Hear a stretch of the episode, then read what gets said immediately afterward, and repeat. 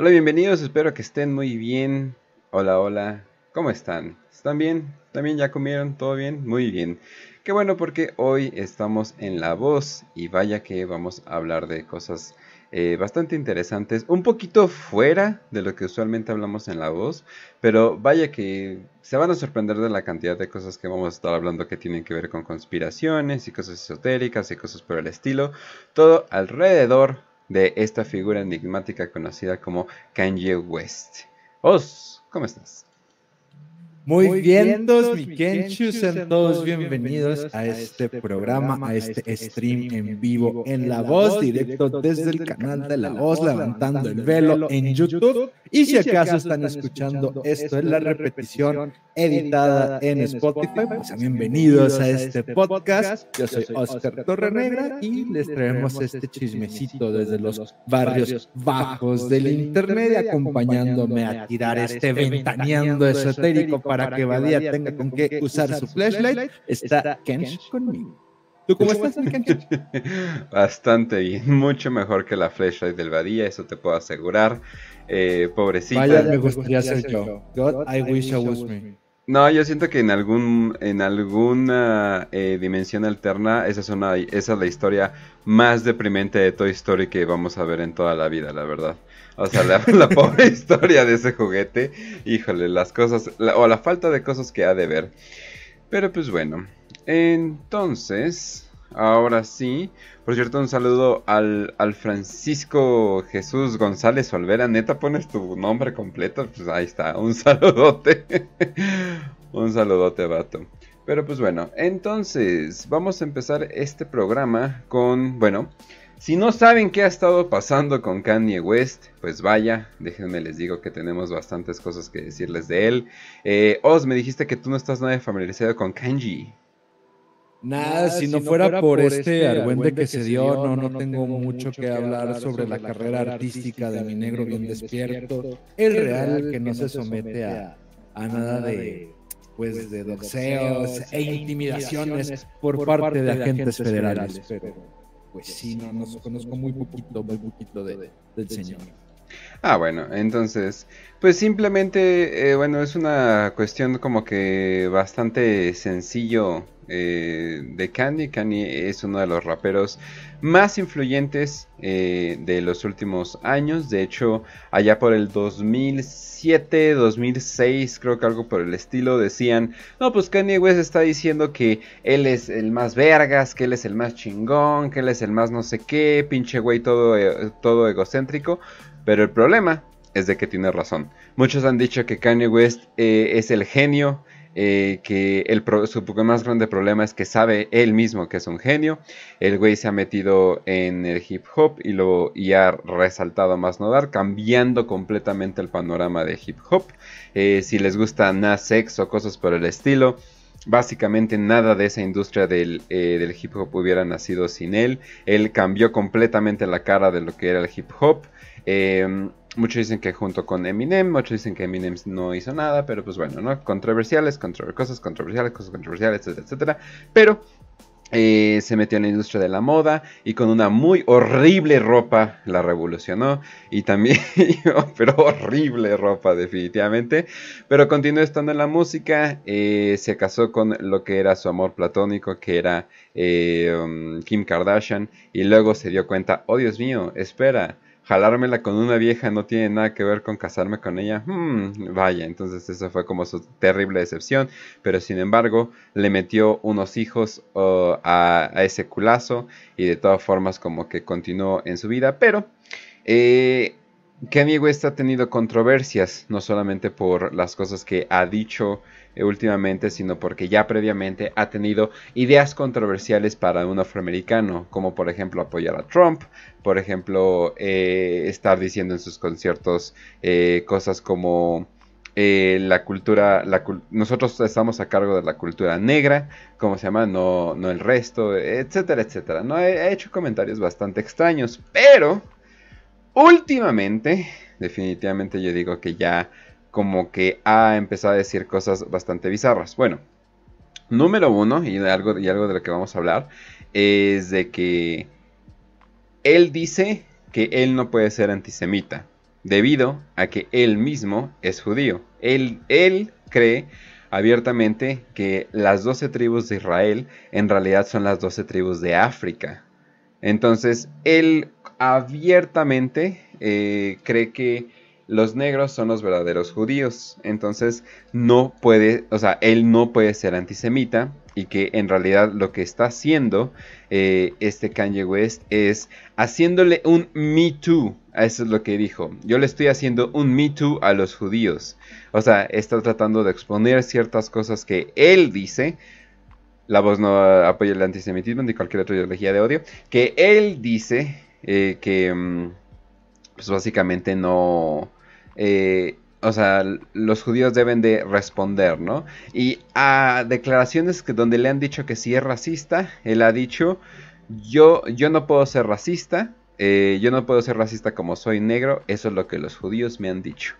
Eso es y ya cuando ya luego respondió eh, de que él sí había sido racista, pero estaba luchando racismo con racismo. Él ha estado diciendo que toda su vida él ha enfrentado racismo de la raza judía. Entonces, eh, graves, graves declaraciones. También aquí podemos ver que también dice eh, a ver, dejen, acomodo tantito para la audiencia. Ya les voy a poner tantitas cosas, banda, pero de todas formas no esperen mucho porque esto es un podcast. Dice, Kanye West afirma que la mafia judía clandestina de los medios quiere atraparlo. En una entrevista con Chris Cuomo, eh, el rapero convertido en magnate de la moda se sentó en la parte trasera de un automóvil para una enérgica entrevista el lunes en el programa News Nation de Cuomo, en la que fue cuestionado antes diciendo se estaba volviendo loco con el Death Country al pueblo judío. No tengo idea cómo se puede traducir eso, la verdad. Como desafió repetidamente a la estrella, ahora conocida como Ye, mientras se doblaba, mientras intentaba justificar sus insultos. Toda celebridad eh, tiene personas judías en su contrato. Esto no es discurso de odio, esto es la verdad, insistió Ye, mientras afirmaba repetidamente que, como hombre negro, no puede ser acusado de antisemitismo. Entonces, ¡uf! Muchas cosas eh, pesadas eh, antes de llegar eh, a otra cosa o algo que comentar. Por supuesto, de, hecho, para, quien no tenga idea de qué demonios estamos hablando, todo esto empezó cuando Kanye West empezó a pelear a través de su Instagram con Sean Puffy Combs o Puff Daddy, como era conocido en la cama de Jennifer López, donde un día después de un polémico concierto donde Kanye usa una playera que decía White Lives Matters, pues desató todo este desmadre, ¿no? Entonces, pues se supone que Kenji da este concierto siendo negro, usa la playera y después de este revuelo que da de, pues en contra del movimiento de Black Lives Matters, que realmente no es en contra, sino que lo que está haciendo es un poquito de sarcasmo diciendo pues todas las vidas importan, si tenemos a los blancos diciendo que las vidas negras importan, también un negro puede decir que las vidas blancas importan y así acabamos con este racismo artificial que los medios de comunicación están exorbitadamente promoviendo. Al día siguiente, el Puff Daddy le manda un mensaje a través de Instagram diciéndole qué te pasa, qué fue la pendejada que hiciste, dame una dirección, vamos a arreglar esto ahorita porque necesitas que le bajen los humos lo que hace este Kenji West es enojarse, tomar los screenshots de la conversación y responderle a través del mismo privado de Instagram de que, pues, ¿qué crees, papu? Acabas de caer, jajaja. Este, voy a subir estas publicaciones, a mí no me amedrentas, y aquí es donde lo acusan de semitismo porque le responde, dile a tus jefes judíos que a mí no me vas a venir a decir qué hacer, ni qué no hacer, ni cómo dar mi show, y voy a publicar esto. Entonces es muy famoso porque Kanye West tiene miles de seguidores, millones creo a través de su Instagram, pero realmente no tiene ninguna publicación. Y una de las primeras publicaciones que saca es estos screenshots con la conversación que tiene con Puff Daddy. Y de inmediatamente de, que hace la publicación, se hace un argüende. Puff Daddy le sigue hablando a través de los privados de Instagram. Y pues Kanji West se vuelve loco y le sigue contestando, a tal grado de sacar este controversial mensaje que es el que dijo Kench, que dice, ¿sabes qué? Tú y todos los judíos y con todos los medios estamos en guerra y va a empezar una guerra y estoy en modo Death Country, que dicen que se equivocó, eh, se supone que estaba refiriendo a la clave de seguridad o alerta nacional estadounidense, que cuando tiene una guerra la alerta máxima es la Death Country, pero que ahí maltipió y le puso death como muerte country, aunque dice, pues puede ser como una bromita, ¿no? De no, no, aquí nos matamos o nos matamos, porque usa ese, esa palabra de death country sonando como death country. Y es como una declaración abierta de, bueno, pues o me matan o empezamos a matar a todos estos dueños de los medios. Se desata mucho más que la playera de White Lives Matter, estos mensajes acusando a Kanji West de antisemitismo.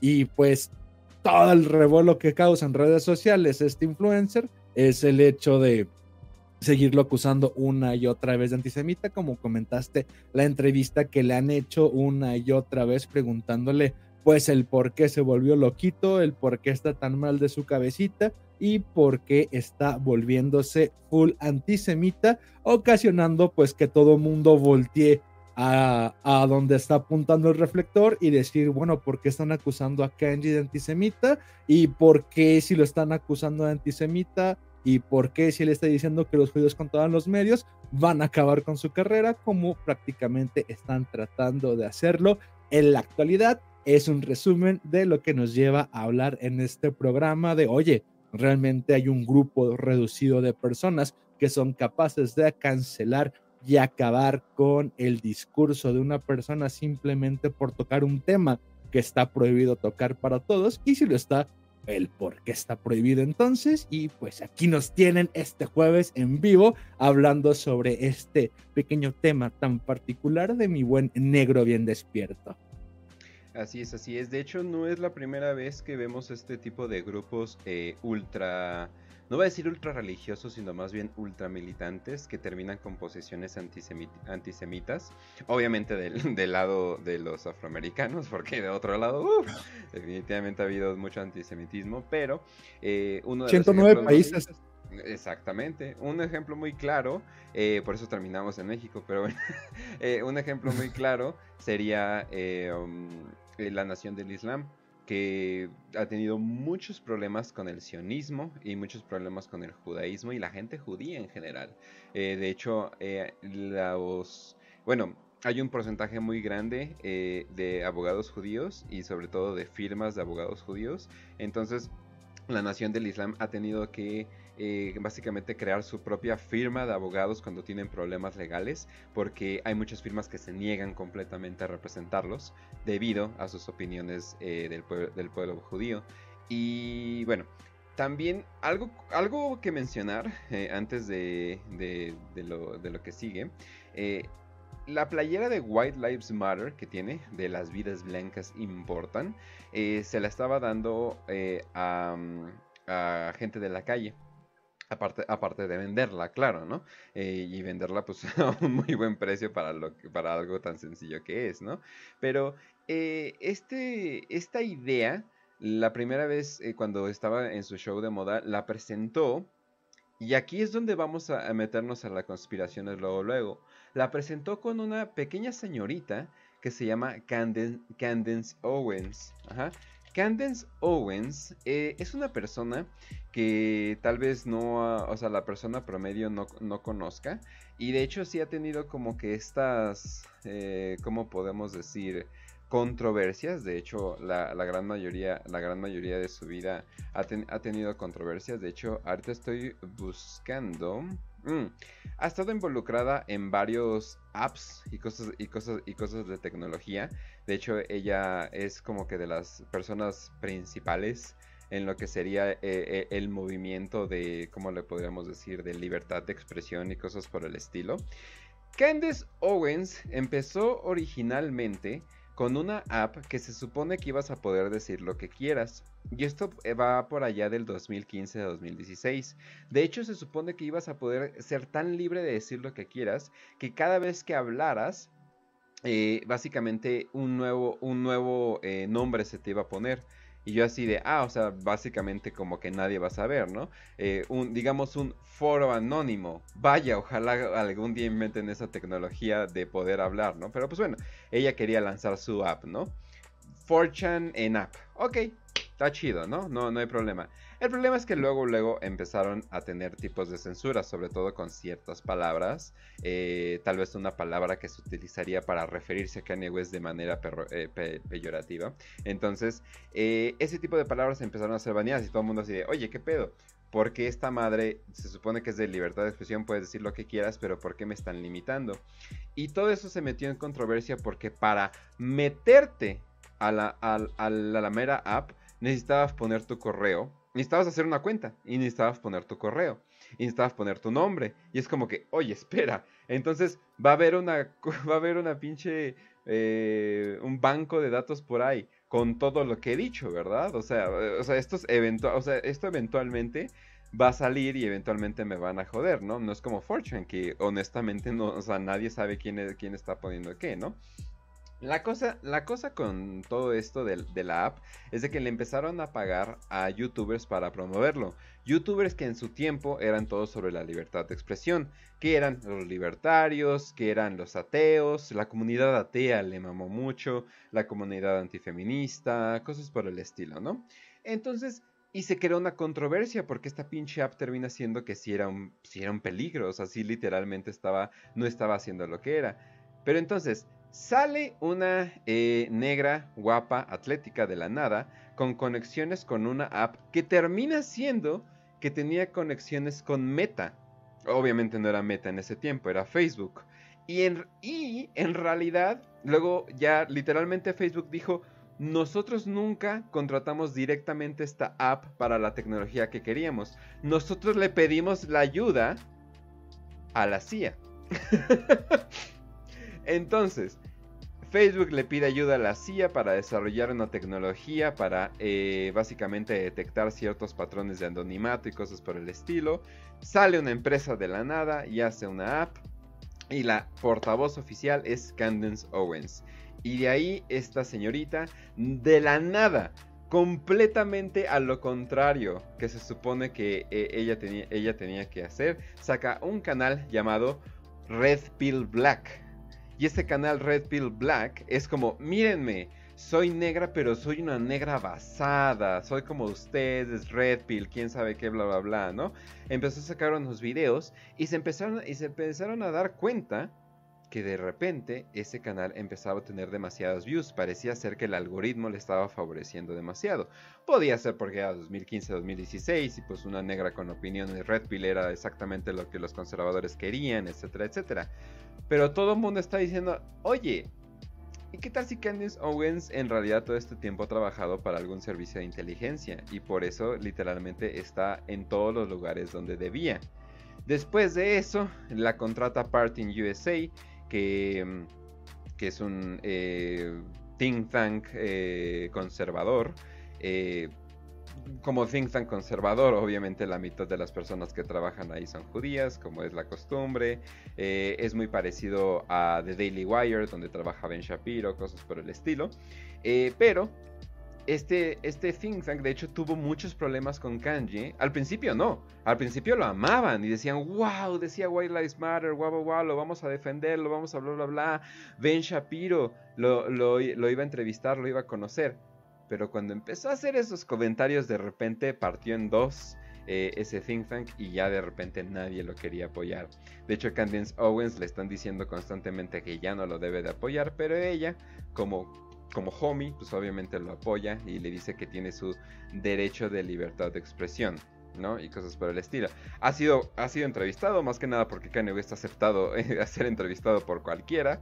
Eh, y sí, o sea, lo que yo digo es de que Candice Owens por ahí tiene alguna influencia, por ahí está teniendo algo que yo lo que estoy diciendo es de que tal vez hay algún tipo de push, algún tipo de empuje para que Kanye West esté diciendo estas cosas, para que esté siendo controversial, tal vez porque hay algún interés detrás.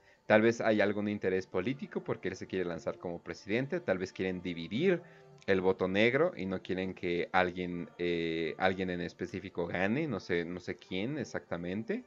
Eh, así es como Trump puede ganar todavía, ¿no es cierto? Eh, cosas por el estilo. Entonces, no sé qué pedo con Candy, no sé qué pedo con todas sus conexiones extrañas que tiene. Pero Candace Owens no es alguien de confiar, definitivamente. Tiene propósitos escondidos siempre. Y tiene la ayuda de organizaciones de inteligencia muy poderosas. Entonces, pues no sé qué onda que, esté pasando con esto de Kanji. Por eso siento que es algún tipo de psyop, de operación psíquica o algo por el estilo.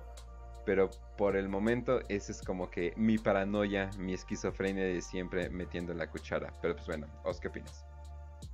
Sobre todo el tema o donde hay que poner el dedo sobre el renglón es saber qué es lo que está pasando con esta controversia, ¿no? Ya que desde la Segunda Guerra Mundial el único tema que no puede tocarse dentro de este argumento de la libertad de expresión va a ser siempre mencionar a, a cierto tipo de tribu y cierto tipo de pueblo y mencionarlos como los organizadores de, de todo esto de todo esto me refiero pues el control de los medios, el control de la industria, lo cual no tendría nada de malo de ser otro pueblo. ¿Recuerdas que no sé si hablamos o, o se hizo un programa de la película Network donde se supone un porcentaje de industriales árabes compran la radiodifusora, no la, la televisora, donde se dan las noticias, una especie de CNN, y empiezan a censurar cierto tipo de notas que hablaban mal de pues del pueblo árabe y estos inversores petroleros y luego pues en la película de Seth Guys donde este tipo se vuelve loco y da un discurso en contra de la censura y lo importante que es la libertad de expresión. Ahora, si son inversores petroleros, si son oligarcas rusos, si es la mafia irlandesa, si son los ricos o el 1%, está bien criticar al sistema, está bien escribir libros, pero cuando empiezas a ver las coincidencias dentro de este cierto tipo de grupo, de esta cierta tipo de tribu, es donde para por completo cualquier opinión que cualquiera pueda tener. Y como dijiste, si algo era muy sonado previo al 2016, sobre todo yo recuerdo mucho 2014, 2013, de este boom de los libertarios económicos, el anarcocapitalismo, los ateos, donde cualquier opinión era súper edgy. Este, no se me escucha eco, que ya me asustaste. No, todo bien. Donde los ateos, donde que si no quiero pagar impuestos, donde si tengo que hacer esta separación, iglesia y Estado, etc., etc., puedo mencionar cualquier tema, solo no menciones un tema en particular. De hecho, puedes incluso hasta mencionar temas muy conflictivos dentro de Estados Unidos, como es el alza de crímenes por ciertos grupos raciales, del por qué hay más gente de cierta raza en prisión, del por qué cierto tipo de gente con uso de drogas tiene ciertas características raciales. Puede hablarse de cualquier tema, Puedes hablar de los IQs, puedes hablar de las diferencias, puedes incluso hablar que si existen o no los géneros, que si soy compañero o compañera, no importa, siempre el debate está abierto para que lo menciones o para que se haga una controversia dentro de, los pequeños nichos de Internet, que es donde se lleva a cabo la comunicación actual. Pero este tema desde Solzhenitsyn y su libro inédito de 200 años juntos, donde menciona la influencia de la historia rusa por este cierto tipo de pueblos, o Bobby Fischer incluso, o sea, Kubrick, cualquiera que mencione algo al respecto, incluso si eres judío, así como te pasa a ti, Kench, mi Julio bebé, donde pues tengo que mencionar el que, ok, soy judío, pero no soy antisemita, pero no soy para nada sionista, y tiene que decirse que hay gente que está controlando los medios, está controlando la, el discurso, y cuando se hace, y que me parece irónico aquí, por eso quiero poner el punto sobre el renglón en el, en el ámbito de Kanji, de él solo dice, ustedes controlan los medios, ustedes controlan las producciones de discos, controlan quién es una estrella y quién no, y en cuanto disco ah, o alguien dice que ustedes son quien lo, quien lo controlan, pues me van a censurar, porque ustedes lo controlan. ¿Y qué es lo que pasa? Kenji lo menciona y realmente vienen a censurarlo. Realmente nunca he estado a favor de darle la influencia en temas políticos a los influencers, a, la gente que genera contenido. Es decir, no te interesa la política y no sabes nada de ella, pues mejor no, no lo menciones, aunque estés involucrado en algún aspecto no inmediato a ella. Es como de, pues no des tu opinión, mejor di, no sé, no tienes por qué tener siempre una opinión. pero algo muy dado de esta época, de esta nueva era de Acuario, es que todos tienen una opinión, todos tienen un pensamiento y lo peor es que ese pensamiento siempre va programado y siempre va del lado de lo que se piensa por el influencer, ¿no? O sea, todo el mundo ahora sí se dedica a pensar, pero se dedica a pensar siempre de dos opciones. Es de estoy a favor o estoy en contra de Kanji. Nunca se da la oportunidad de decirse, bueno, ¿qué es lo que está diciendo que vale? Porque cuando salió con la playera del Wild Maros y quiso hacer política, yo sí lo critiqué en Twitter de, bueno, pues a mí qué me importa este güey, o sea, ¿qué, qué, qué opinión pueda tener? Qué es lo que pueda decir. Es como darle tanto poder político a un simple empresario como Elon Musk, ¿no? Y lo que, ah, es que Elon dijo esto en Twitter y estoy a favor de este país o estoy en contra de este, y ahora estoy en contra de Elon porque no dijo nada a favor de este país. Siempre los discursos se dividen en esta dicotomía de o estás a favor o estás en contra y no puedes tener otra opinión ni puedes retractarte.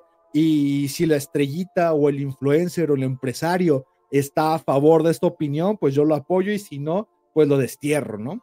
Donde pues es prácticamente este argumento de, esta era de la información, de esta era de Acuario, de esta era de los pensamientos, pero cuando pasas un filtro que está programado para que los guardianes de, de la información siempre pongan un alto y usas tu influencia para poner este tema en el spotlight, es cuando se agradece.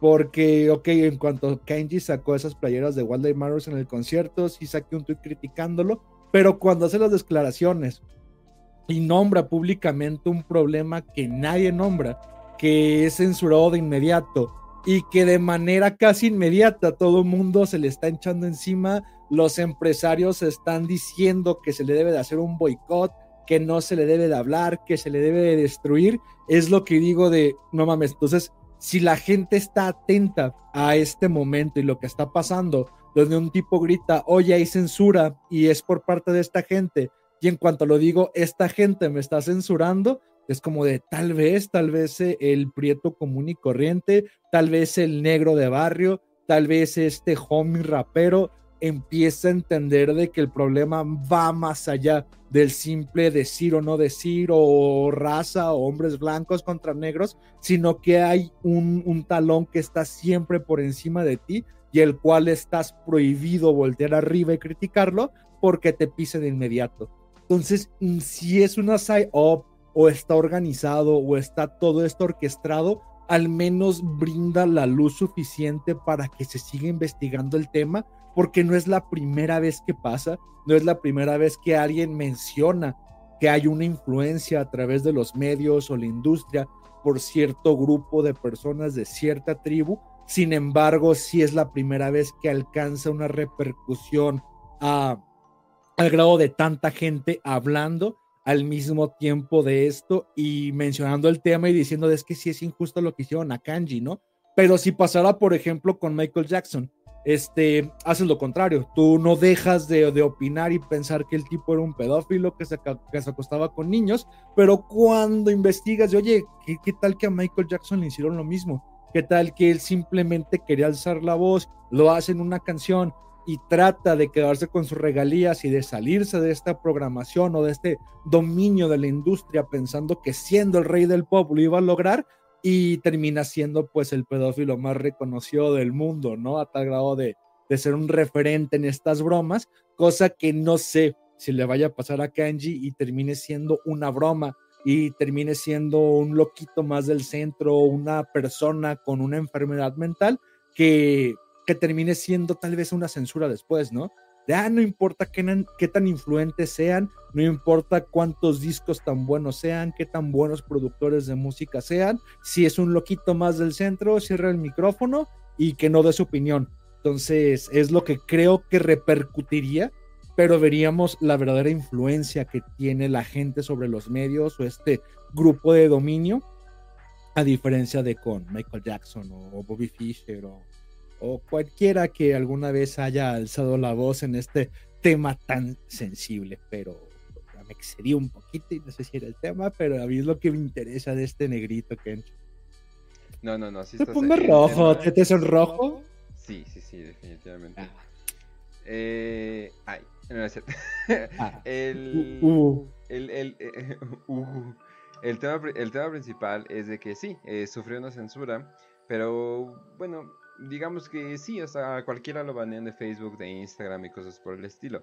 Eh, obviamente es un poquito más raro cuando es una estrella grande, pero algo también eh, como que medio importante es de que al parecer hubo, una, digamos, orden ejecutiva eh, como para quitarlo directamente. Además de que su banco le dijo, oye, ya no puedes tener tu dinero con, con nosotros, ya sé que es un chingo de dinero. Ya sé que tienes alrededor de 180 millones en el banco, pero ya no queremos tu negocio, ya no queremos nada por el estilo. Eh, lo cual, eh, pues simplemente reforzaría el estereotipo de que los judíos controlan la banca, ¿no? Porque pues digo, básicamente eso es como que eh, una como que confirmación accidental, ¿no? O sea, cosas por el estilo, a pesar de que lo que dijo Kanye West es de que sí, o sea, de que ellos lo controlan y luego les quiten el banco eh, también he, notado que muchos medios eh, conservadores y usualmente edgys, eh, o sea, gente, o sea, por ejemplo, grupos comédicos que usan mucho el racismo y cosas por el estilo, que siempre están como que sí, nosotros somos los renegados, pues le están tirando mierda directamente a Kanye West, a pesar de que tú pensarías, no, pues si están muy a favor de la libertad de expresión y cosas por el estilo, estarían más o menos con ellos, ¿no? Pero eh, han, estado tirándole, o sea, literalmente, o sea, dedicándole programas, etcétera, etcétera. A pesar de que, pues obviamente, es el, es el, tema, es el tema del momento. Pero leyéndole, te, leyéndote tantito, eh, también un ejecutivo de medios dice, la enfermedad mental no es excusa para el antisemitismo de Kanye West. Ari Emanuel dice que la enfermedad mental de Kanye West no lo excusa de hacer comentarios antisemitas y racistas, Parte del comportamiento de West ha sido descartado con el tiempo, citando una enfermedad mental, dado que le diagnosticaron trastorno bipolar después de ser hospitalizado en el 2016, eh, escribió Manuel en un artículo de opinión para el Financial Times. Sin embargo, la enfermedad mental no es una excusa para el racismo, el odio o el antisemitismo. Eh, el CEO de Endeavor agregó, millones de personas afectadas por enfermedades mentales no perpetúan ideologías de odio. Otros descartan sus comentarios como simples palabras, pero las palabras de odio se convierten con demasiada facilidad en acciones de odio. Eh, Emanuel, que es judío, hizo un, eh, eso dice en el artículo, ¿eh, banda? E hizo un llamado a todas las empresas que trabajan con Quest. no, es que se le vea en el rostro, no es que, ah, ¿a poco Ari Emanuel es judío? No, banda, ahí dice en el artículo, vayan a leerlo. Ari, o sea, Ari. Nombre súper judío, pero bueno con el diseñador de GC, después de que Jet tuiteara, Dios mío, que quería hacer con eh, Death Country eh, contra los judíos, ¿no? Eh, aquellos que continúan haciendo negocios con West le están dando audiencia a su odio equivocado. No debería haber tolerancia en ninguna parte para el antisemitismo de West, escribió Manuel en el artículo de Financial Times. Este es un momento en la historia en el que hay mucho en juego y ser abiertos sobre nuestros valores y vivirlos es esencial. El silencio y la inacción no son una opción. Emanuel dijo que Spotify y Apple deberían de, dejar de transmitir la música de West en sus plataformas y que el competidor de Twitter, Parler, debería de negarse a venderle a West. Los socios comerciales de West en las industrias de la moda y el entretenimiento también deben de hablar y tomar medidas. Escribió, el silencio es peligroso permite que formas de odio y racismo, incluido el antisemitismo, se propaguen y se normalicen, engrosa y degrada nuestra sociedad y nuestro país. Eh, Manuel señaló que el antisemitismo va en aumento y que las palabras de odio del rapero podrían tener consecuencias graves. Entonces eso es básicamente el resumen de que lo están baneando de todos lados y no solamente de, de redes sociales, sino de que al parecer también de los negocios. Ari Emanuel es el presidente de la plataforma de medios Endeavor.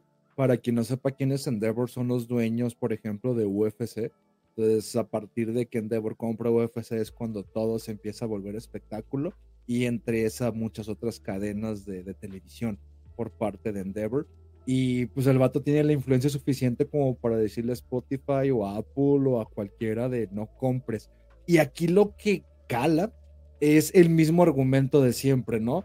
Y, es donde me gusta filtrar a Kenji porque los antiguos moradores del portal, los cuidadores de la moral, como por ejemplo Dross o, cualquier otra persona que menciona temas picositos como el homicidio o suicidio fingido de Jeffrey Epstein en la cárcel, no se atreven a mencionar este tema directamente porque es un tema que no se toca. Donde, bueno, te puedes dedicar a, criticar cualquier otra cosa, pero si hablas del Pizzagate, te quitamos el patrocinio de la ONU Badía. O puedes hablar de lo que se te ocurra, pero no toques un tema de que hay un cierto grupo de gente controlando los medios, porque ahí es lenguaje de odio. Allí es un, un, discurso el cual no debe de ser publicado y lo primero que hacen es empezar a pedir que se te quite de las plataformas pues dominadas por ellos, ¿no? En este caso, Kenji es músico, quítalo de Spotify, quítalo de Apple. En el caso, por ejemplo, de Donald Trump o en el caso de Putin, ¿sabes qué? Quítale su cuenta de Twitter, quítale su cuenta de Facebook y llegan a este punto de crear como dices, plataformas alternativas donde, ah, Parler, vamos a sacarlo, va a sacar el patrocinio de Donald Trump para que pueda hablar. Ahora, el problema tanto como de darle mucha influencia al capitalismo, tanto como que el consumo se limite a redes exclusivamente monopólicas, como en el caso de WhatsApp o Facebook, bueno, en este caso Meta, Twitter o, o Telegram, y te quiten la cuenta y te quiten la voz y dejen ver que lo que tienes de influencia solo se limita al límite de audiencia que tienes a través de tus redes sociales, es lo que deja ver, pues por ejemplo, no podemos hablar abiertamente de esto o de cualquier otro tema porque pues llega YouTube y nos toma un canal donde tengo miedo de que me tumben el canal, tengo miedo de que me quiten las plataformas, tengo miedo de que me señalen, sin importar lo edgy y picosito que sea mi discurso o lo renegado que sea, todo mundo tiene un límite hasta saber cuándo lo van a callar, ¿no? Y lo que está haciendo Kenji en este momento es jugar con ese límite jugar con las reglas, jugar con el de, ok, ustedes enriquecen a través del movimiento Black Lives Matter, ustedes se esclavizan todavía los negros eh, comprando este movimiento y juzgándolos, yo voy a hacer lo contrario, pero pues también para sacar dinero, para tratar de esclavizar o desesclavizar no esclavos o desesclavizar a los esclavos actuales, jugando con esta dicotomía de una Bertana de Overton de vamos a ver hasta dónde llega su discurso, pero más allá del discurso porque como dices, suena muy, ahí, ahí está el spotlight, suena muy fingido, suena muy neta, neta, te estás yendo al, al tema intocable, neta, te estás yendo a mencionar a los judíos en los medios, te estás yendo a ser nombrado antisemita por ser negro y es muy artificial, sin embargo, da pie si abres tanto esa ventana, al menos hablar de libertad de expresión, ¿no? al menos a decir, bueno, qué tan importante es que tenga una cuenta en Twitter o que tenga un perfil de Facebook y me, que lo cierran a cada rato por empezar a poner N, luego I y luego otras cierto tipo de letras y no puedo decir nada ya. Es como un lenguaje limitado donde puede ser libre, pero tratar de ser libre no dentro de las plataformas. Pero ¿qué tanto importa la libertad si no estás dentro de las plataformas? O sea, el pensamiento que no replica dentro de una época o de una temporalidad donde la réplica de pensamiento, que es esta, donde la gente tiene que mencionar su opinión y tiene que ser validada a través de la opinión de los demás, qué tan importante es cuando no se publica. O sea, tú puedes pensar lo que quieras, pero si no está publicada realmente no causa un efecto, el cual podría ser una manifestación tal cual creo en este en esta cierta época a diferencia de otras, ¿no? O sea, que que hubiera sido del movimiento del 68 dentro de todo el mundo si hubiera existido el Facebook. Pero también puede ser manipulable porque pasa como las, las pinches primaveras árabes o los movimientos naranja o pasa como lo que está pasando en este momento en Irán, donde puedes crear todo un movimiento artificial y una revolución artificial a través de la influencia que tienes con la gente. Entonces, pues siempre está bueno cuestionar, pero también dentro del contexto en el que estamos está bueno que se abra el diálogo para temas que pues que no se mencionan y que la gente vaya poniendo el dedito sobre la llaga en este cierto tipo de temas, aunque no sé si era, no sé si era el tema. ¿Cuál era el tema de hoy, Kenji? El tema era Kenji.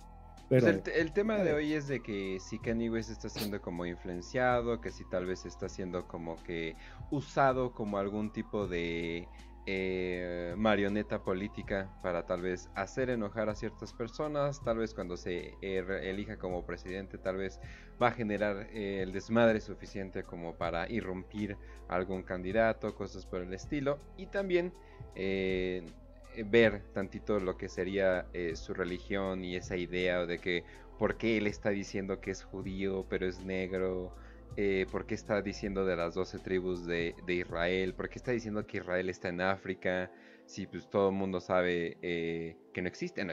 Que todo el mundo sabe dónde está, ¿no? o sea que uso, bueno, que ahorita andan en guerra en Palestina, ¿no? Para, digamos, no ser tan, tan controversial, ¿no? entonces, eh, todo, eh, bueno, todo tiene que ver eh, tantito con lo que es considerado un grupo de odio. Este grupo de odio se llaman los israelitas hebreos negros. También este Kendrick Lamar, que es uno de los raperos también más influyentes, también es parte de. De hecho, muchos dicen de que no, es que Kendrick Lamar es judío, es así de sí. O sea, él mismo se llama judío, pero se llama judío así como los israelitas negros se dicen judíos, así como si, no sé, eh, un loquito de la calle te dice que es Michael Jordan, o sea, tal vez no sería la verdad, ¿no? O sea, eh, de que Kendrick Lamar sea judío a que pertenezca a los israelitas hebreos negros es completamente distinto. De hecho, la ADL eh, una organización eh, que tiene, bueno, que rastrea grupos de odio y cosas por el estilo, eh, dice que los israelitas hebreos negros es una secta extremista dentro del movimiento israelita hebreo negro. Es como que, ah, caray, o sea, son extremistas dentro de un grupo que tal vez no es tan extremista, ¿no?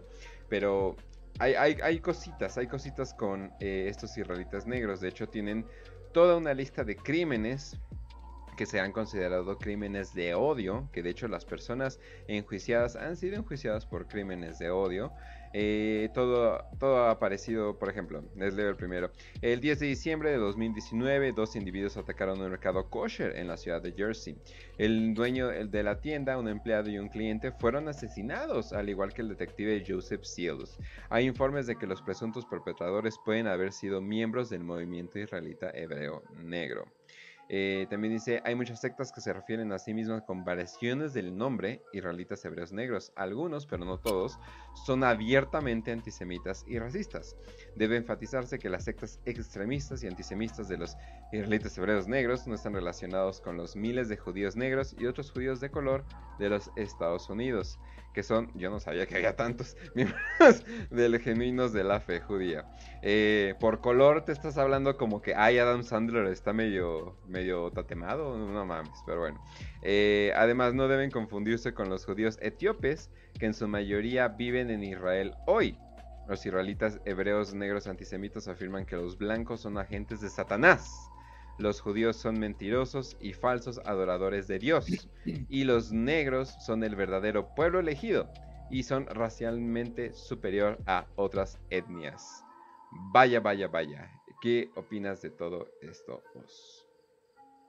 No es nuevo, como comentas, de hecho una, la esta doceava tribu que se hablaba de los falashas o los negros etíopes, de donde surge todo este cotorro rastafari, está muy alineada dentro de lo que vendría siendo el israelismo, hebreísmo tradicional, pero no el ortodoxo, sino se alinea con el sionismo, aunque son muy, muy dados a más a la filosofía y más a sentirse excluido dentro de, esta alineación con el Estado de Israel, ya que es donde el país donde más se sufre racismo entre, llamémosle, gente blanca y negros porque los falashas o los negros etíopes que van y migran a Israel son los que más sufren de racismo y es más evidente ya que los mismos israelitas no los consideran judíos. Ahora, fuera de estos falashas y las tribus etíopes o del rastafarismo, existe también esta corriente de antisionismo judío, donde judíos ortodoxos creen que, este sionismo o esta falsificación por parte de los israelitas actuales no es más que un larpeo que llegó demasiado lejos por parte de los edomitas, ¿no? Los edomitas suponen que una tribu que en el 120 antes de Cristo eh, son adoptadas por el pinche rey son adoptadas por el mandatario de Israel dentro de, de sus tierras los aceptan, empiezan a tomar las costumbres judías, se les nombra como judíos, pero los edomitas controlan todo, toman el poder y muchos, sobre todo nacionalistas cristianos anglosajones, consideran que es a partir de aquí donde Jesucristo empieza a criticar al pueblo judío y a los hebreos, llamándoles la sinagoga de Satán, donde siendo el mismo Jesucristo un heredero de la casa de David o lo que se podría llamar un judío o nacido del pueblo judío, porque critica a los judíos, pues muchos dicen que fue a través de que los edomitas se hicieron pasar por judíos que Cristo Jesús el Nazareno empieza a criticarlos dentro del Antiguo y Nuevo, perdón, dentro del Nuevo Testamento, diciendo que estos son la sinagoga de Satán, que ellos son la perfidia, que ellos son los hijos del mal y que es tal cual el edomita y no el hebreo al que el nazareno critica dentro de esos escritos y de ahí hasta perpetuo. Este, hay gente que cree que son los cázaros, que, a partir de la casaria y después de, del Rus de Kiev, cuando empiezan a correrlos a todos a partir de, pues, del Rus de Kiev y, el nacimiento de Ucrania, lo que antes era el antiguo imperio de Casaria, que todos empezaron a hacer pasar por judíos. Está también esta teoría de, de que son hititas o cananeos, los cuales llegan como edomitas a Israel, llegan, matan a todos, toman sus costumbres, toman el poder y a partir de ahí están larpeando. Entonces, entre que si son cázaros, si son edomitas, si son este askenazis o lo que le quieras llamar, haciéndose pasar por este antiguo pueblo bíblico, siempre ha existido la duda de, bueno, ¿y esta gente quién es? Neta, hay una costumbre milenaria, neta han sido seis mil años de historia que no han dejado atrás y la han mantenido, o simplemente es como el, el Mio o el Capitán Harlock, gente que toma el estandarte y se hace pasar por ellos, pero realmente el estandarte pues es el que se menciona en los protocolos de Sion, ¿no? Y siempre va a ser una cierta pequeña tribu de gente, cierto un porcentaje que fuera de ser hebreos ortodoxos o judíos ortodoxos, este es nomás europeos o cananitas o edomitas o hititas haciéndose pasar por esta gente elegida por Dios para tomar el estandarte de, del dominador del mundo. Y esta es la misma teoría que toman los, los negros judíos de las doce tribus perdidas que dicen, ¿sabes qué? Las doce tribus sean las doce tribus en África, la, la, gente elegida por Dios somos nosotros, toda la Biblia y el Antiguo Testamento está hablando de nosotros y esta gente está llegando a tomar el papel que nos corresponde a nosotros, la raza negra como pues como simples tipos del pueblo elegido por Dios, lo que demuestra que es muy fácil larpear, o sea, que es facilísimo tomar el papel bíblico del pueblo elegido por Dios. Pero hacer una investigación arqueológica, histórica y sociológica de dónde viene tu pueblo es donde viene lo difícil.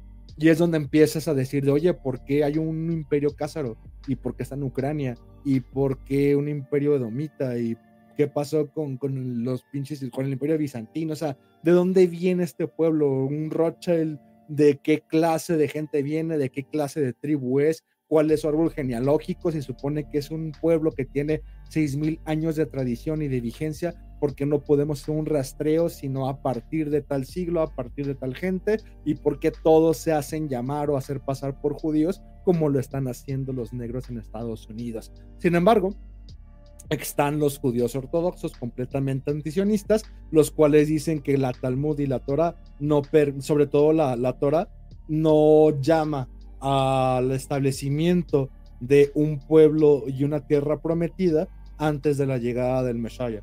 Entonces es hasta que llegue el Meshaya que debe de haber una bandera y una unión como pueblo, porque así lo dicta las reyes religiosas. Ahora, también hay mucho judío ortodoxo, no, no lo sacan de contexto de, ah, cada judío ortodoxo que vean y, y esté así como con el trajecito negro y el sombrerote, va a estar súper basadísimo, porque también dicen, que mucha de la propaganda antisemita es por parte de los judíos sionistas para acabar con esta moralidad que tienen los judíos ortodoxos de decir de, oye, es que no podemos apoyar una guerra, no podemos apoyar el establecimiento de un Estado o de leyes seculares y políticas porque esto es antirreligioso. Como somos extremadamente ortodoxos y religiosos, esto no puede hacerse hasta que no venga la llegada del Mesías. Y hasta que no llegue este Mesías o este Mesías, no podemos tener ni una bandera ni una unión y tenemos que estar errando por el mundo esperando la llegada de este y hasta que llegue este establecemos ya un estado para nosotros como pueblo elegido por Dios.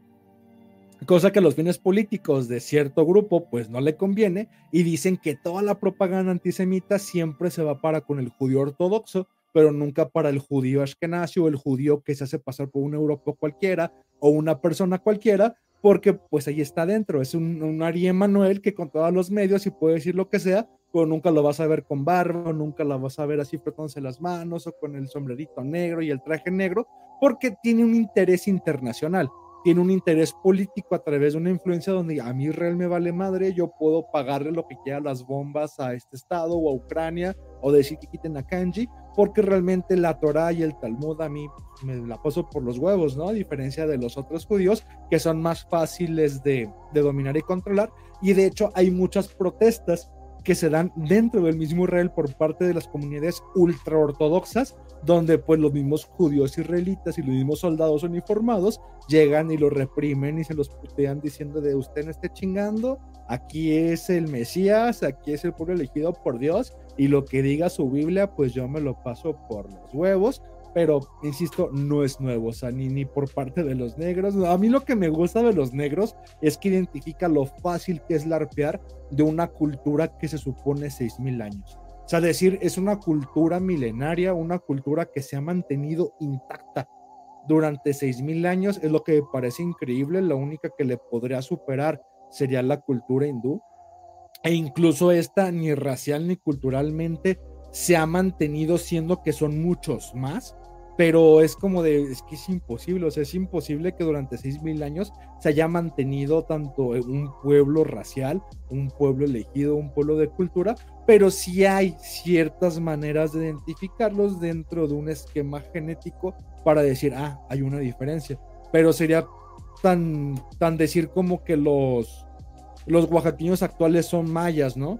o, son ciertas de, pues, ok, existen, pero tienen todavía las costumbres de los mayas, tienen todavía la, la estructura, la cultura y la herencia tal cual como se practicaba en el pueblo maya para llegar y reclamar una tierra. No sé si quieran llegar mañana a Guatemala y decir, oh, esto fue parte del imperio maya y se chingan. Digo, políticamente es perfecto. Políticamente a mí como mexicano me conviene y como supremacista prieto, pero si le cambiaras un poquito el chip y vieras que esa es la que aplicaron, de es que culturalmente no existe un vestigio que te mantenga seis mil años. Yo estoy hablando de una cultura que se extinguió hace cuánto, güey, mil años, máximo una cultura maya, 500 años, pero más de seis mil años y se hayan mantenido y se estén haciendo pasar por los mismos judíos de la Biblia y bajo este fundamento del arpear lleguen y hagan todo y digan necesito Israel porque aquí fue el pueblo elegido de aquí nacimos, de aquí nos corrió el emperador, de aquí viene esta la tierra prometida por Dios,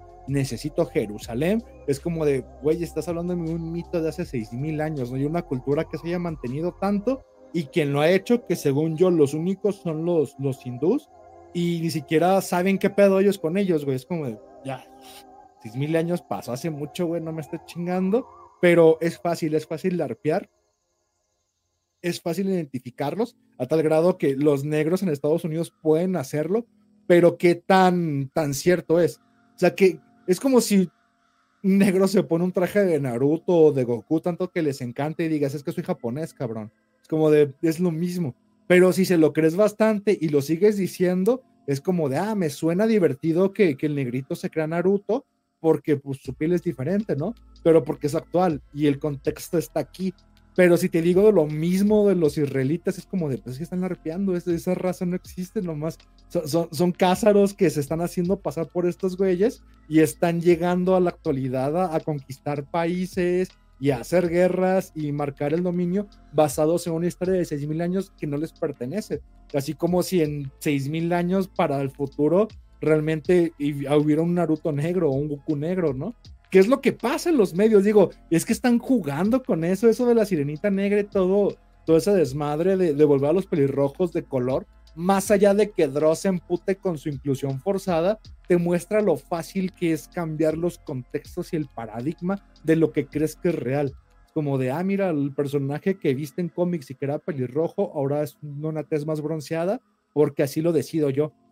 Y no es por inclusión forzada, sino para mencionarte lo fácil que es cambiar contexto de información, lo fácil que es cambiar tu paradigma y que tú te la creas. Bueno, al menos así lo veo yo, pero pues precisamente de eso va el paradigma, ¿no? De lo que le afecta a cada quien es lo que va a empezar a, a, rebuznar. Si Dross está con esta programación de la inclusión forzada y la cultura woke y el progresismo, pues va a achacarlo a, no, huevo, tiene que incluir negros. Pero pues uno que es paranoico y cree que todo está dominado por una cierta élite, piensa que es una burla para decirte de, mira, lo fácil que es que, que alguien la arpie y se cambie la realidad que tú estás percibiendo en este momento. Y si dejas pasar el suficiente tiempo, todo mundo va a ser lesbiana, todo mundo va a ser negro. ¿Y qué va a importar la inclusión forzada cuando Vilma es negra, lesbiana y transexual y en 20 años siga siendo el mismo personaje y la generación que creció viendo hacia Vilma ya no le importe? Ya va a ser establecida una verdad que se repitió lo bastante como para que solo te importara a ti que ya estás muerto y en silla de ruedas, pero pues ya mucho. Eh, sé que es un podcast, Kench, pero ayúdame. claro que sí. Ahora sí que. Es que si no me dejas ir, me dejas ir y empiezo ya con lo político. Y este es un programa de conspiraciones y para nada antisemita, porque Kench es judío, muchachos. Por si no lo sabían. Así es, así es. De hecho, ayer por primera vez. Y yo soy negro. Estaba en unos tacos y estaba viendo que pusieron eh, la película de El niño de las el niño de la, ¿De pijama, rayas. Es de la pijama, esa, mero. Eh, y obviamente lloré mucho, eh, mucho, mucho eh, al ver ese pobre niño. Y me dio tantita risa que el niño que termina muerto alemán se parece un chingo a Hitler pequeño. y así de no es cierto que hicieran esto, pero pues bueno. entonces sí, no, no, para nada, para nada antisemita ni nada por el estilo, pero nada más para continuar tantito con Kanji. Eh, kanji, bueno, eh, Kanji pertenece a un grupo que no es tan eh, extremista con ahorita que dijiste eso de que tal es negro, tal es negro, eh, la nación del Islam eh, tiende a ser algo bastante extraño, tiende a haber libros viejos y cualquier persona que lo dibujen con una tez oscura en cualquier libro dicen que es negro en automático. Dicen que William Shakespeare es negro, ¿no? Bueno, al parecer ya dicen que William Shakespeare ni siquiera existió, ¿no? Hay un pinche documental. de eso, Ajá próximo programa del, del por qué el 1611 la tempestad de William Shakespeare es, es Sir Francis Bacon, güey. Ah, pero es que es poquito, es nomás como un tema a pie de página, pero si quieres. Es que está la teoría de que. Ay, mira, no es que no, porque es más de nicho. Es como más de un stream y pues no para un programa, pero un, no te Es más, lo, podemos, lo puedo hacer ahorita. Porque lo cortamos para un TikTok y ya. Porque va. Mira, se supone que la teoría es que en 1611 se hace la versión de la Biblia del, rey James, que es la versión oficial que usan todavía los anglos de la Biblia. Pero esa Biblia fue traducida por parte de Francis Bacon y varios masones. Entonces, lo que tiene esa versión en particular de la Biblia es que cambia el sentido de la realidad de Dios y lo empiezas a ver como un señor en vez de como un padre. Entonces, cuando ponen la palabra The Lord, es esta versión en particular de la Biblia donde The Lord no es tal cual Dios, sino es como un soberano, un demiurgo que está por debajo de la entidad creadora del, de la monada, sino pues tal cual un demiurgo. Entonces, y, y, entre esas hay muchas claves que mantiene la Biblia de la versión del Rey James, que es a partir de esta Biblia en 1611, donde los anglos y sobre todo los masones y los esotéricos empiezan a justificar el verse ellos como el pueblo divino. la doctrina Monroe, este pueblo elegido, este tipo de los anglos como ángeles caídos que traicionan a su pueblo para apoyar al pueblo elegido y así compartirse el mundo entre el Océano Atlántico, América, y allá les toca a ustedes, en Europa, a los Ashkenazis, y aquí nos toca a nosotros, los masones, ángeles caídos, hermanos mayores y, y sirvientes, hermanos menores en América. Todo surge a través de la Biblia del Rey James. Y surge porque como no se podía decir abiertamente este tipo de satanismo, crean precisamente la mayor de las blasfemias, que es cambiar la palabra de Dios a través de la Biblia en la versión del 1611. Y lo irónico es que nacionalistas cristianos, anglos y gente demasiado creyente toma este número del 1611 cuando es que se publica la versión de la Biblia del rey, del rey James como si fuera algo propio de su identidad y como si estuvieran sirviendo a Cristo cuando están sirviendo precisamente una blasfemia que surge con esta versión en particular de la Biblia. Ahora, se supone, esto lo hace, eh, es la traducción o el apoyo de esta se hace por, por Francis Bacon. Muchas de las teorías es que Church Pigner System es un cúmulo de, escritores y una asociación que se hacía pasar bajo el nombre de William Shakespeare, es tal cual como lo decimos de, del miocido, el capitán Harlock, y otros dicen que era tal cual el nombre de pluma de Francis Bacon. Lo que pasa es que la última obra que escribe William Shakespeare en 1611 es La Tempestad. Y precisamente junto con la publicación de la Biblia del Rey James que hace Sir Francis Bacon, Shakespeare publica La Tempestad en el mismo año y es el libro que tiene más claves esotéricas en conjunto de todo el libro de Shakespeare. Sobre todo frasecitas como el, el infierno está abandonado, todos los demonios se encuentran en la tierra, y el contexto de que sea un mago quien atrae la tempestad y maneja las, las fuerzas naturales para sacar su beneficio es todo un guiño a lo mismo que hizo Sir Francis Bacon para hacer esta gran blasfemia y hacer que la corona británica o la corona angla surja alrededor del mundo a través de la blasfemia de la Biblia. De hecho, siempre que vas a tomar presidencia o siempre que vas a tomar un juramento, cuando las películas que estás en la corte te ponen la versión de la Biblia, pero la Biblia del Rey James. No puedes tomar otra versión de la Biblia, ni una Biblia latina, ni una Biblia griega, tiene que ser esta Biblia angla. De hecho, cuando tomas presidencia, ponen la Biblia del Rey James debajo, luego ponen encima la Constitución estadounidense y todos los presidentes toman juramento con eso no porque sean demasiado creyentes, sino porque el secreto que revela la Biblia de 1611 es que esta Biblia es la mayor blasfemia que hicieron los anglos, haciéndose pasar como el lobo con piel de cordero.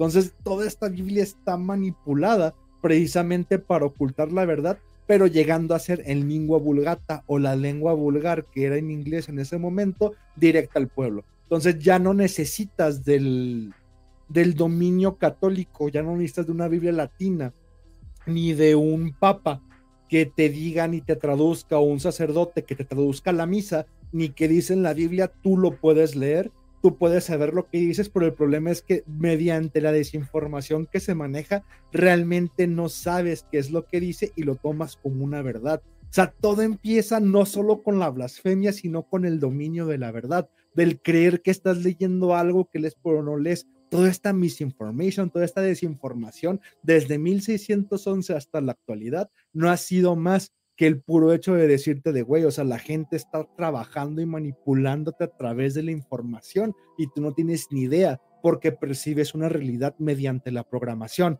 Y el único libro que te dice todo esto y sirve para desprogramar se publica el mismo año por el mismo güey que es La Tempestad de William Shakespeare. Ahora, pues para hablar de eso, pues no, la neta no quiero. Mejor léanlo y si lo entienden, pues es para ustedes y si no, pues chinguen a su madre, lean la Biblia, les conviene más.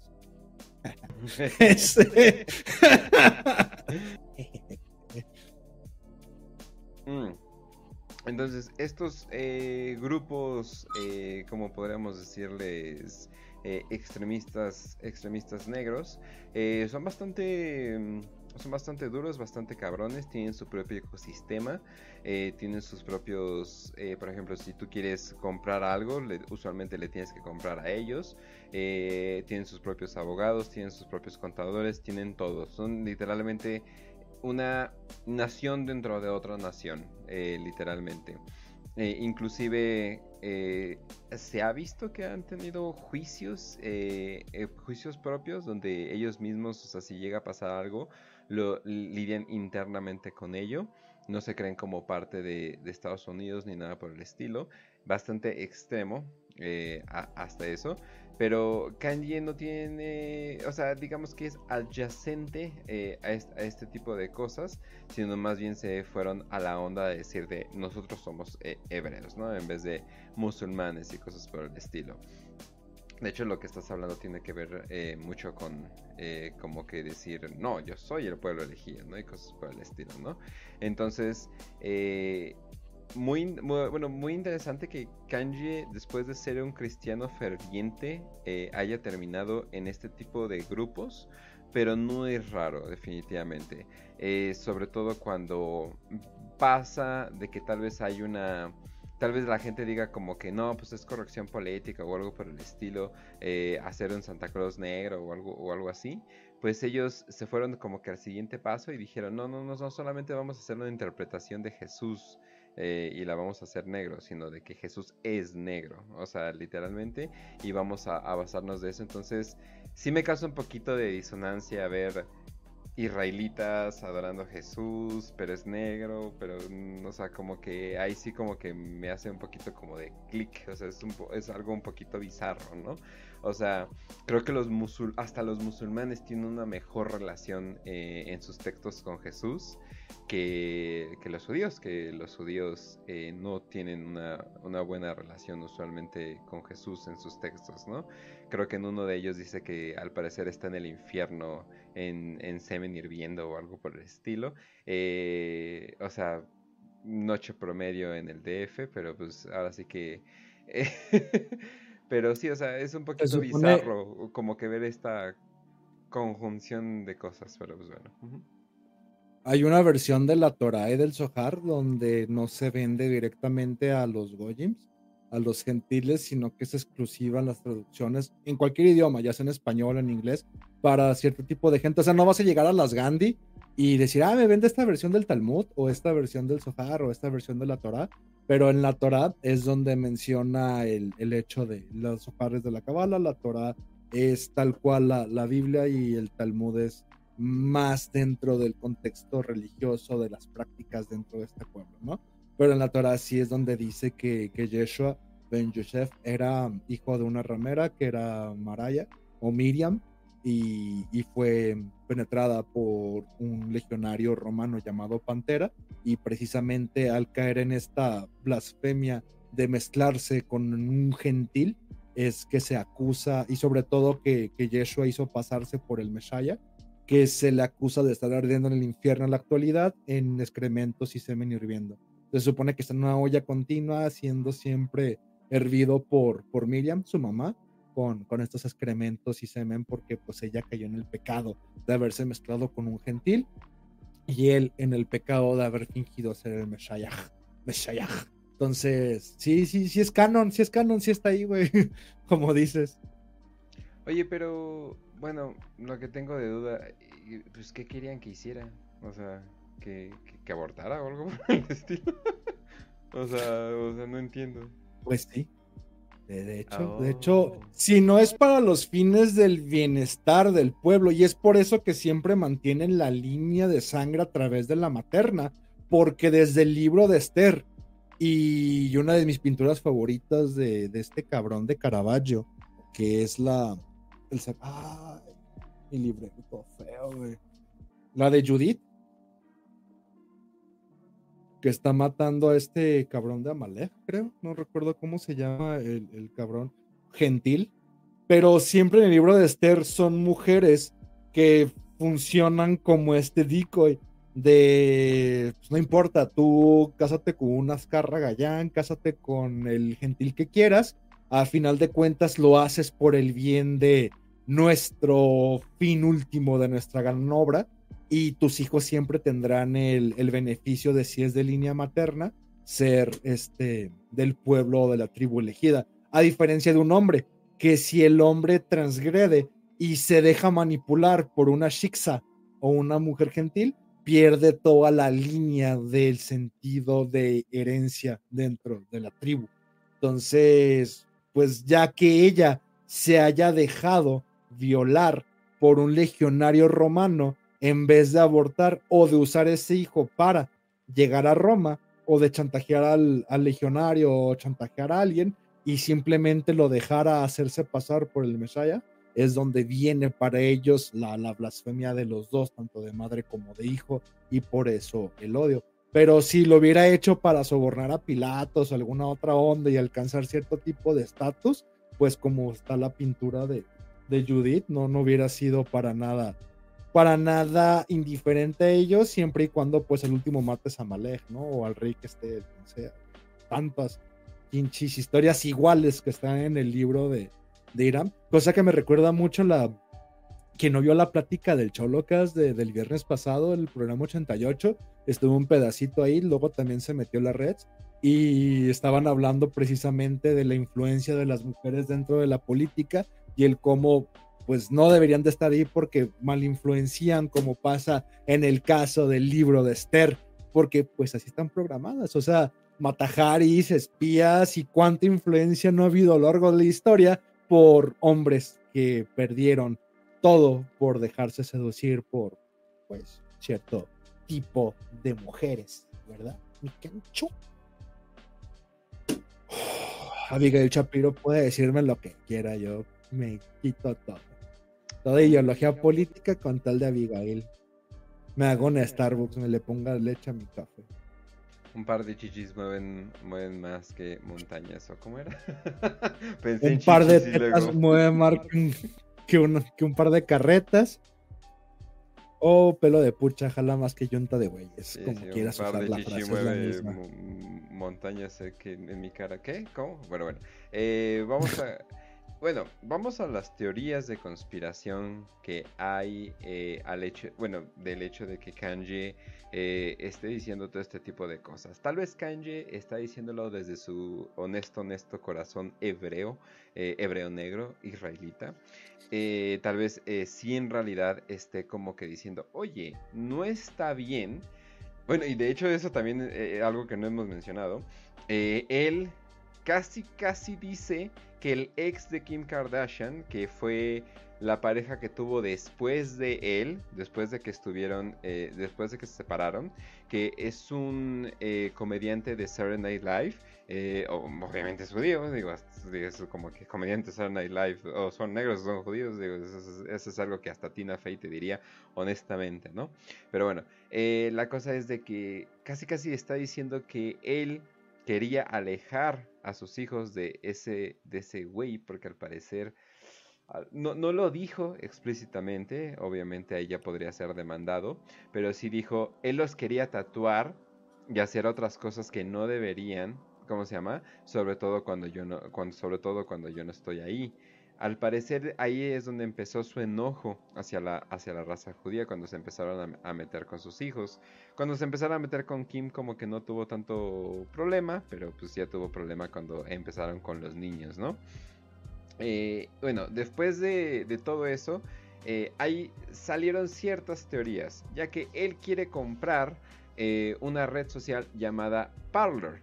Parler es básicamente Twitter donde puedes decir eh, casi casi lo que quieras, ¿no?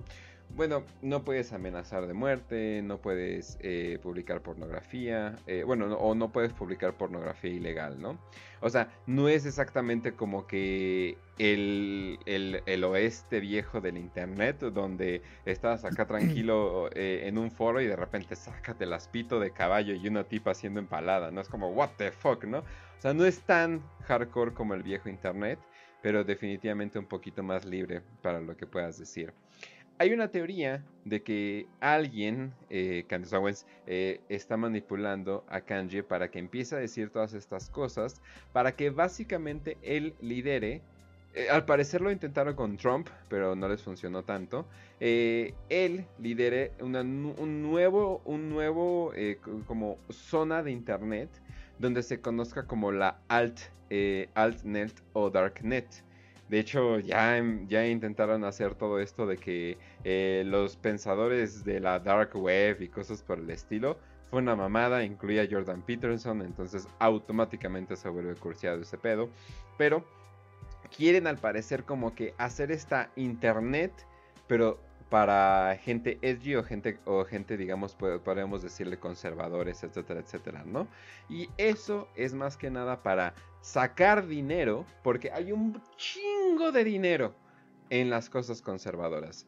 Lo, vimos con Alex Jones, que Alex Jones reportó que eh, al año, al parecer, gana alrededor de 2 mil millones de dólares. Eh, obviamente la mayoría lo gasta en su programa, en sueldos y cosas por el estilo, pero al parecer hay un chingo de dinero en, ese, mundo, ¿no? Y entre más se separan los bandos, entre más hace todo esto, pues obviamente quieren eh, sacar dinero de esto, ¿no? También eh, quieren sacarle dinero a Kanye West porque al parecer hizo comentarios sobre la muerte de George Floyd diciendo que no lo mató la rodilla, que en realidad lo mató el fentanil, bueno, la rodilla del policía. Si ustedes no saben eh, del caso de George Floyd, fue el caso donde a un, eh, a un afroamericano al parecer le pusieron la rodilla en el cuello por demasiado tiempo mientras estaba siendo grabado y por eso murió. Hay teorías eh, de conspiración de que en realidad fue eh, fentanil y cosas por el estilo, que su rodilla no estaba. De hecho, Candace Owens sacó un documental llamado The Greatest Lie Ever Told, que no va a decir nada sobre a qué me suena ese título, pero ¿por qué chingados le puso ese título? A la gran historia jamás contada. Ay, Dios mío, no, ¿por qué le puso ese título? Pero bueno, eh, la, de la más grande mentira eh, contada, ¿no? Saca este documental sobre la muerte de George Floyd y diciendo que los familiares en realidad lo único que quieren es dinero, ¿no? Eh, Kanye West está completamente de acuerdo con, con, Candace Owens y empieza a decir todo eso. Pero para cuando empieza a decir la cosa de los judíos es donde la mitad de, de, los equipos de producción que estaban trabajando con él dicen, I'm out, estoy fuera, no, no, no, no me voy a meter ni nada por el estilo, ¿no?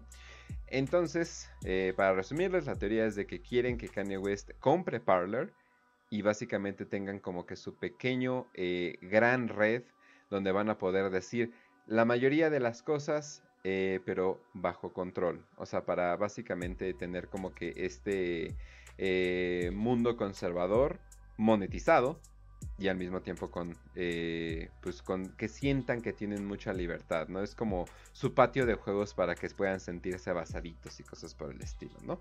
Pero pues bueno, Deja del patio de juegos, es una, perdón por interrumpirte, pero deja del patio de juegos, realmente es una plataforma que abre un mercado nuevo, Kench, o sea, estos basaditos, esta gente redpiliada realmente es un nicho de mercado lo cual gastan en tonterías, o sea, también ven películas de Marvel, también coleccionan Funcos y si enfocas el nicho de consumo dentro de un discurso que traes a la mitad de la gente, o sea, primero están separar, haz que todos sean progres o todos sean basaditos, que todos sean libertarios, basaditos, este, rojo pildoreados y todas las demás sean feministas trans, este, progresistas, etc., lesbiana y girl, ¿no? Cuando manejas el nicho de mercado en dos plataformas y apoyas a una y Netflix cae y la gente ya no ve el Señor de los Anillos porque trae inclusión forzada, ¿qué te queda? Que el nuevo nicho de mercado y el nuevo, la nueva mina sin explotar va a ser la otra. O sea, realmente aquí es donde Dross se podría volver rico, donde la gente con, con tendencias basaditas y que tiene un nicho en Internet se podría volver rica, pero vendiendo un ideal que nunca tuvieron a través de un discurso se puede dar. O sea, porque serías el nuevo progre, o sea, serías el nuevo inclusión forzada. Toda la decisión que se toma, porque mucha gente se va a preguntar de, güey, ¿por qué en El Señor de los Anillos si costó tanto la serie de Amazon y saben que no la van a ver, ¿por qué meten personajes incluyentes? ¿Y por qué se está yendo al carajo? O sea, no son decisiones que se tomen a través de una sala de juntas y llega el tipo vestido de negro con una sombra poniendo los guiones diciendo, todos tienen que ser negros. se va.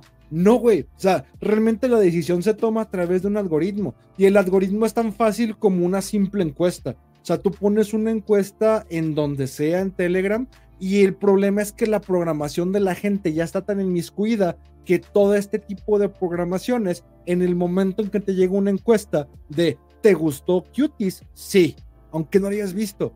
¿Te gustó esto? Sí. Si te gustaría ver más gente aquí, sí. Y este tipo de algoritmos es lo que hace toda la gente a través de Amazon, lo hace a través de Facebook, lo hace a través de YouTube, cada vez que te sale un anuncio, cada vez que lo ves, que no lo ves. Y toda la gente que consume esa madre a través de la culpa de no decir, pues no quiero ver más negros. O sea, es que tu voz dentro del Internet no importa. O sea, no importa qué tan basadito seas, no, es que Dross realmente no importa dentro de decisiones comerciales, las cuales el algoritmo está diciendo es que la gente quiere que Vilma sea negra y lesbiana. Pero ¿qué gente está diciendo esto? Si el nicho de consumo es mínimo. O sea, si algo que está demostrando el Señor de los Anillos es que el nicho de consumo dentro de un programa que no está siendo canónico en los escritos y lo está proyectando tal cual como es, es qué nicho de mercado lo está diciendo, de dónde sacas tus datos, por qué gastas tanto en algo que nadie va a consumir porque los datos que toman estas, todas estas personas va a través del algoritmo, va a través de gente que se siente culpable, que dice o contesta encuestas, o va y dicen y hacen estudios donde tienen que dar una respuesta pues políticamente correcta, aunque no lo vayan a consumir. Nunca se preocupa, porque es que es carísimo, a diferencia de una presentación de datos algorítmicos, el hecho de decir, bueno, el mercado de consumo, ¿cuál es? Pero ¿qué crees? Que el nuevo mercado de consumo y la gente que sabe que el nuevo mercado de consumo se va a ir para la otra tendencia como un péndulo de mercado, donde, bueno, le dimos todo el mercado y la, la, propaganda para con el lado progresista y el mercado se fue a la mierda porque ellos no consumen, porque ellos consumen lo mismo que se consume en general y no hay algo que sea idéntico y propio a ellos para el consumo, no está ayudando al mercado y no está ayudando a generar dinero vete al otro lado del péndulo. Y es lo que está pasando, que cuando caiga el pedo del Señor de los Anillos, cuando nadie vaya a ver la sirenita, cuando nadie, la película de Bro, o sea, ni siquiera sabes que existió, ni siquiera la mencionamos, nadie que yo conozca conoce Bro. Y fue un fiasco, güey. Bro. Es una película de dos güeyes que son homosexuales y es casi casi 90% sexo soft porn gay, pero se hizo muchísima publicidad en Estados Unidos, pero nadie fue a ver Bro. Y dentro de los podcasts o programas estadounidenses, es como el Señor de los Anillos aquí en, y en todo el mundo. De güey, abres Uber, ve el Señor de los Anillos. Vas en el tren, ve el Señor de los Anillos. Abres Spotify, ve el Señor de los Anillos de Amazon. En el Gabacho fue lo mismo. Ve a ver, bro, o eres un, un homofóbico. Bro, ve a ver, bro, bro, bros. Este, pero porque se, se metió muchísimo dinero en una película que es pues, soft porn gay. Y es como de, pues, ¿por qué quiero ver soft porn, güey? De dos cabrones. Y más si la película se llama Bro, güey. O sea, no, no tiene sentido. Y luego ves el tráiler, pero también fue un fiasco. Y se invirtió muchísimo dinero y en publicidad tan solo. Y se dan cuenta de que ya no es tan fácil manipular a la gente dentro de un nicho de mercado. En opiniones es facilísimo porque no tienes más que hacerlos pensar en dos sinagogas. O te vas de un lado o te vas del otro. El problema es que hay una que tiene todo el dinero y no está consumiendo nada porque no tiene productos exclusivos para ellos. O sea, nomás tienes botones de la sinagoga azul, pero no has sacado a la venta botones de la sinagoga roja. Espérate a que saques a la venta los botones de la sinagoga roja y ahí van a ir todos a consumirlos. Esto es Parler, esto es lo que o sea, lo que podría sospechar de Kanji dentro del contexto que pusiste bajo la mesa, de, en la mesa, dentro del argumento que estás diciendo, oye, van a sacar una nueva plataforma es que se puede abrir para el consumo porque hay todo un nicho de mercado de un mundo ya bipolarizado, simplemente en el anti y el pro. Yo soy anti-aborto, yo soy pro vida, mamadas, que simplemente son dos sinagogas, pero uno no tiene un producto de consumo. Y si le abres un producto de consumo, así se va la otra mitad. Ya que hay un nicho entre, ya hay competencia, o sea, para toda la gente que no le gusta Coca tienes una Pepsi y estás creando la Pepsi del otro lado del mundo, del otro, de la otra sinagoga que no tiene su propia Pepsi. ¿Sí me explico? O sea, creaste Coca con bandera de arco iris y ya no quiere la, la gente de la sinagoga roja comprar esta Coca con bandera de arco iris. Ah, vas a decirle, oye, te vendo Coca. No, es que tú tienes bandera de arco iris. Bueno, tengo Pepsi.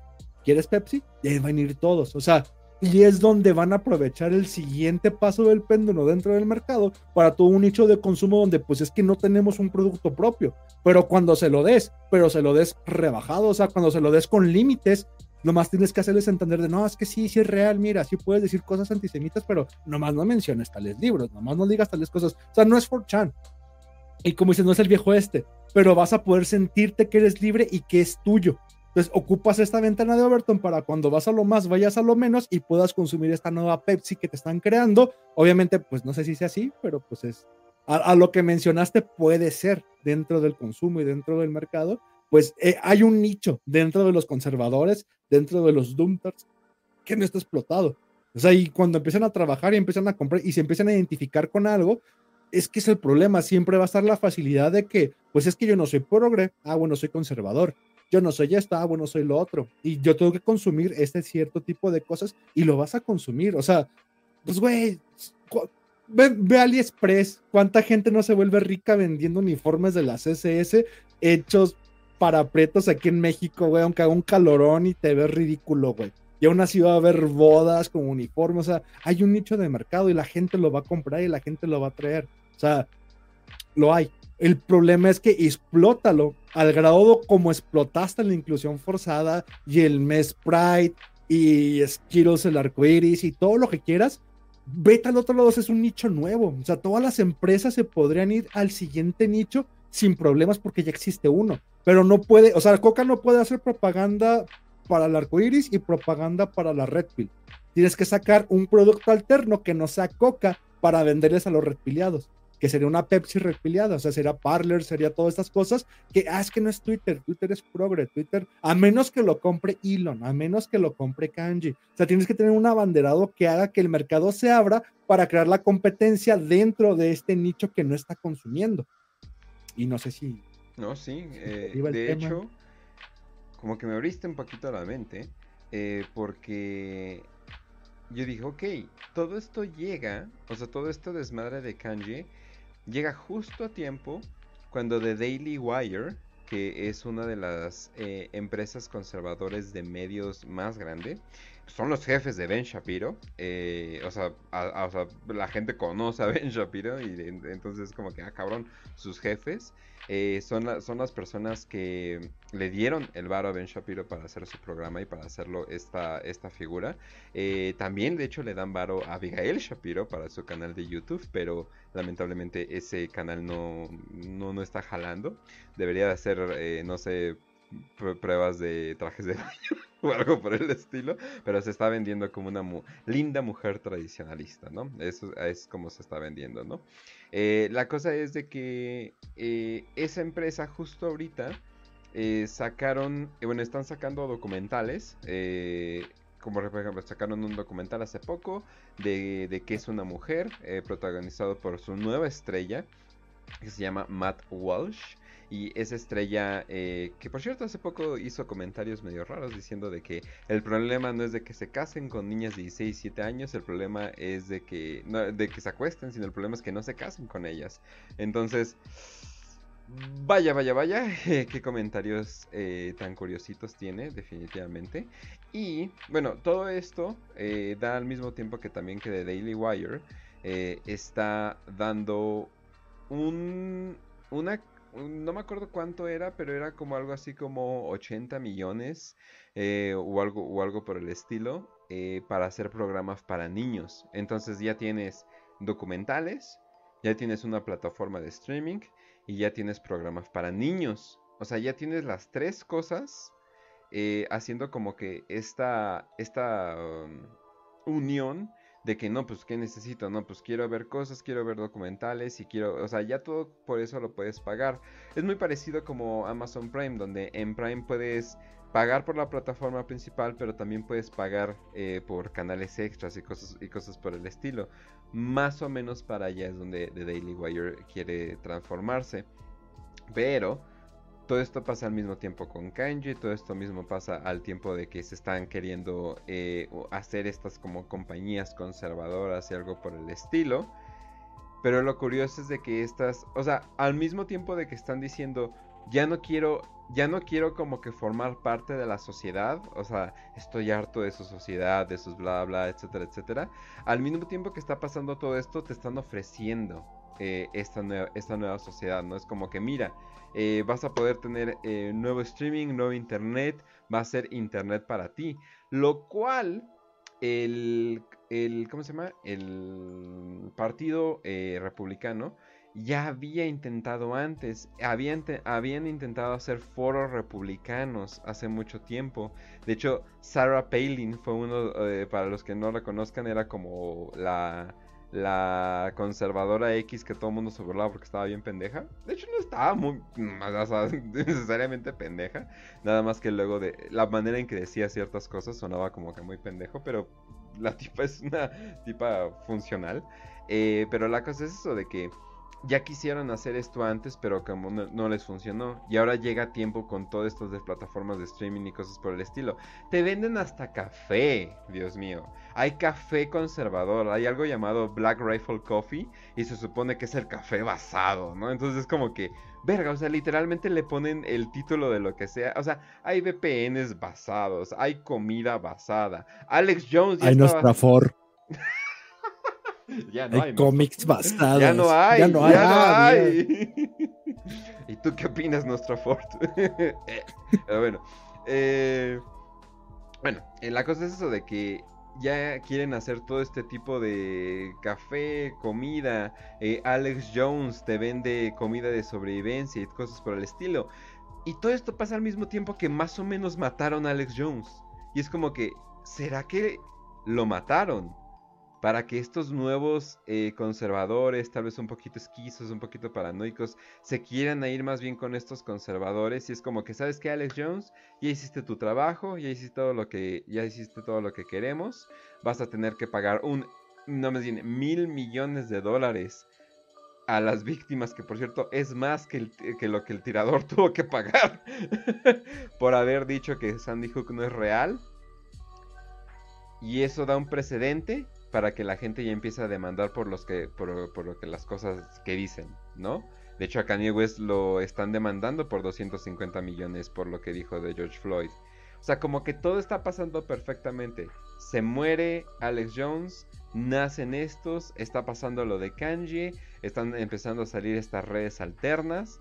Básicamente es lo que se intentó hacer en el 2016, pero falló porque como que no había estas plataformas, no había suficiente entretenimiento, o terminan siendo todos pedófilos como Milo Yiannopoulos, ¿no? Pero pues bueno. No, pero velo así, que, o sea, no deja de ser una estrategia de mercado a nivel global. O sea, el que conozcamos a George Floyd y se vuelvan memes, o un Shapiro, o el Kyle Rittenhouse, como mencionas, un Alex Jones, no deja, o sea, si hay un referente que siempre estuvo ahí, como dices, fue Alex Jones, y el hecho de que este referente no permita que se abran más oportunidades de mercadeo, es lo que nos impide que abramos nuevas plataformas porque todo el mundo se focaliza en Alex Jones y esos 2000 o cuántos eran 200 millones de dólares solo se están quedando en un lugar en vez de diversificarse dentro de un mercado que se amplía y luego se monopoliza, empezó siendo monopolizado. Entonces, ¿cómo haces para quitar ese monopolio? Bueno, quitas al principal, que es Alex Jones, luego amplías el mercado a sacar un chingo de pendejadas y creas todo lo conservador y luego lo vuelves a monopolizar, pero ya bajo el control de, este cierto tipo de sinagogas, ¿no? Y aquí el problema es, de, es que son referentes internacionales. O sea, tanto puede haber como chilenos que se crean conservadores. Güey, yo he visto peruanos desfilando con la bandera de la serpiente de Don't Turn on Me, güey. Es como de, o gente que ven a, estos cabrones, como dices, ¿no? Al Alex Jones, al, Kyle Rittenhouse, a cualquier otra persona dentro de, de este ambiente conservador como héroes cuando, pues, güey, esa es una historia gringa, o sea, Candace Owens, esta que mencionaste, o sea, si alguien lo toma como una bandera, o había gente que tomaba Milo como una bandera, ¿no? Y como Schumel trataba de copiarle a, al estilo de Milo, y ahorita ya se creó la, la, como la versión Chumel de, ay, mira, antes lo que era Milo, pero pues súper rebajado de región 4 es lo que es en la actualidad Chumel. O Nick Fuentes, güey, o sea, son referentes a nivel internacional que es la posibilidad de ampliar un mercado porque no lo va a consumir solo Estados Unidos, aunque hable inglés. O sea, va a haber peruanos, chilenos, brasileños que consuman esa porquería porque se van a ver identificados dentro de una madre que se partió a la mitad. O sea, ¿en qué momento de la historia pensaste esto, güey? Es como de, es imposible que se diera que un pinche cabrón en Haití o un cabrón en Bolivia, güey, consuma a Nick Fuentes o, vea como héroe a cualquier cabrón que, que venga dentro de la línea conservadora es como de, güey, esto no se podría haber dado en otro momento. Pero cuando tienes un mercado internacional, cuando tienes intereses, cuando ves, cuando ves bolivianos consumiendo banderitas de serpiente y lo mezclas con hispanismo y lo mezclas con conservador y creas dos sinagogas, es donde tienes un mercado amplio. Pero por eso tienes que quitar el monopolio y eso se puede dar solo post-Trump, porque durante Trump no podías, pero ya en el post-Trump ya es un interés propio de mercado que sí puedes crear, porque, insisto, el péndulo del mercado se va a cambiar del otro lado cuando la gente ya no consuma toda la cosa que se le dé, toda la basura que esté ahí. Y cada vez que escuches a Dross diciendo inclusión forzada, va a haber gente y, la influencia que tenía Dross de decir es que esto es inclusión forzada. Ya no quiero ver a Vilma siendo negra y lesbiana, ahora quiero ver a la Vilma antigua. Y va a haber ahora un, un, un comercio, va a haber una producción y va a haber un consumo del otro lado ah, pero ya no va a ser Vilma, ahora va a ser la, pues no sé, Justradi basada. Y aquí está tu serie de la niña basada y todo es basado y todo. Y es consumo, o sea, una idea propia que realmente sea transgresora al sistema, una, una tercera posición, una cuarta posición que transgreda a lo que son estas dos dicotomías siempre no existe porque es la que se va a censurar. Cuando tienes una postura bien basada, no, no fuera de meme, pero basada en el hecho de que, mira, somos progresistas y nosotros somos los conservadores. Cuando llegue, pues es que, pues esa fue la belleza que tenían los camisas pardas en Alemania de Weimar y post-Weimar, ¿no? Que eran la, la, el frente o la, pues no quiero decir reacción, pero sí la fila que se oponía tanto a la reacción como a la, al Frente Rojo, o sea, tanto que está así en su himno del Horse Vessel, o sea, una alternativa, creo que es la palabra más adecuada para los reaccionarios y para los, los comunistas radicales, y se crea esta tercera alternativa, era lo, lo bonito que tenían estos camisas pardas hasta pues la fatídica noche del mes de junio, ¿no? pero no me hagas hablar de política, que mejor continuemos con el buen basado de Kainji. Entonces, resumiendo, ¿eh? si quieren ver a Vilma pelirroja y, blanquita y, como era como era antes, eh, me lo ganaste. En Pornhub hay muchas viejas que se visten como, como Vilma. Mira qué mal pajero soy. Xtube existe, o sea, si hay una página llamada Xtube, iba a decir de vídeos. Debe de, Ah, Xtube ya no existe. Eh, por favor, continúa disfrutando contenido de adultos en las siguientes páginas. Pornhub Gay. bueno, gracias. porque, de seguro por eso venías, maldito. Men.com. ah, ya, ya, abajo te ponen Pornhub Porn y cosas por el estilo. Pero lo primero que qué mal pajero soy, qué mal pajero soy. Perdón por recomendarles sexto, muchachos. Iba a decir Xvideos por el meme. O sea, Pornhub Gay es una página aparte. Oh, ok, bueno, ya. Eh, perdón, me, me, voló la cabeza eso. Eh, ah, pues sí, ¿verdad? Que, bueno, X. Eh, oh. Bueno, sí, a ver. Y así empieza la curiosidad. Me dio cosquillitas. Me, entró la curiosidad. ¿Sabes qué? Anton Lavey no estaba tan mal, ¿eh? Pero bueno. ¿Cómo? ¿Físicamente? Tenía su pil. como, como la pelona. o, no estaba tan mal en qué, ¿En qué? ¿En qué, Badía? Estabas, estabas haciendo un chiste de que eh, vi Pornhub gay ya de repente el abismo ya me interesó. Eh, pero bueno. ¿Verdad, Badía? No, pero pues es que sí pasa. Sí, pasa. ¿Cómo Mira, Pornhub gay, esto, esto es cosa de Satán. Yo, mmm, viva Satán. pero bueno.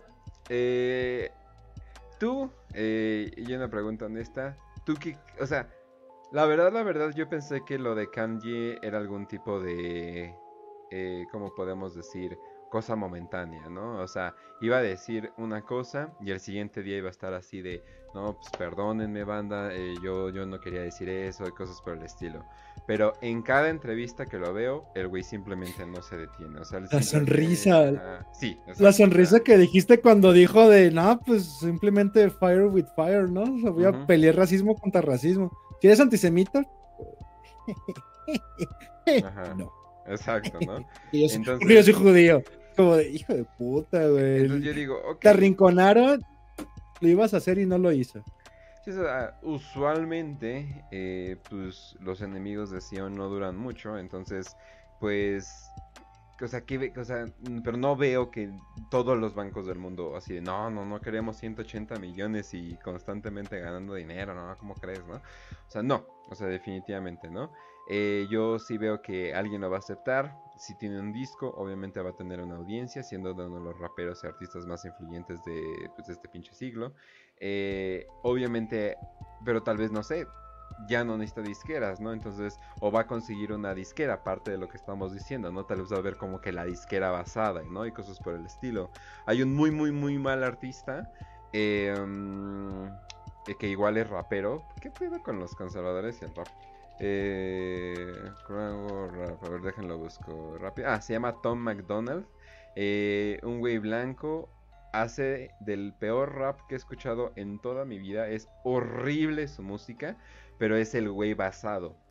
Es el güey que se supone que eh, está, ah, usa los memes de, de, derecha, ¿no? Que es como Clown World y cosas por el estilo. O sea, como que está como que así. Su música es horrible. Qué pinche gustos tan horribles tienen los conservadores.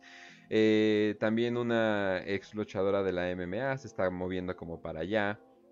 Eh, de hecho, está dirigiendo películas para The Daily Wire y cosas por el estilo. Pero la cosa es eso, de que eh, ya está, o sea, no sé cómo que para dónde va a ir Kanye, o sea, porque siento que incluso en los conservadores, él ya no va a tener un espacio principalmente por sus comentarios eh, antisemitas. Entonces esa es, es como mi gran pregunta que tengo con él, es de que, ¿qué va a pasar con él? O sea, porque ya lo han querido internar. Bueno, de hecho lo internaron previamente en el 2016 cuando sufrió sus ataques de bipolaridad, ¿no? No sé si lo bipolar es algo que se te quede toda la vida o tengas que manejar con medicamentos o simplemente se te pueda quitar con todo. No, no tengo idea, ¿no? Eh, además de mis opiniones con la psicología, ¿no? Pero bueno.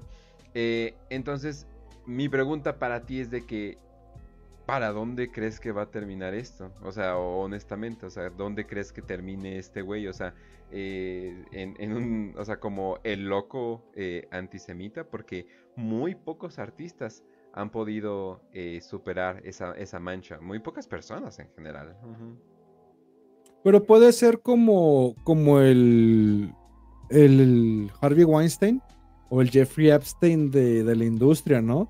Le vamos a agarrar a este y vamos a echarlo para abrir un nuevo nicho de mercado que vamos a terminar controlando. O sea, dentro, yo lo tengo muy claro. O sea, siempre han sido dos sinagogas, una tuvo más influencia que otra, y si cambia el péndulo comercial y el péndulo de mercado para darle la satisfacción a la otra, es que, güey, el triunfo de Meloni, Vox en España, ves a, a, Dalacita, Dalacito siendo basado, hay una canción que, fue polémica, unos güeyes llamados Inflobloggers, en el acto de Vox España, sacaron como una canción criticando a los, a los progres y como dices, se volvió una canción horrible, Inflobloggers con B chica, porque ya te vi que lo estás buscando, acto de Vox, este, una pinche canción como basada, ¿no? Como dices, como, ah, voy a hacer un rap, cuando antes Moonman o ah, no me acuerdo cómo se llamaba, Sirnasi y, otros güeyes, sacaban sus rolas de, pues del underground, ¿no? De, ah, mira, voy a decir lo que no se puede, es underground, no menciono,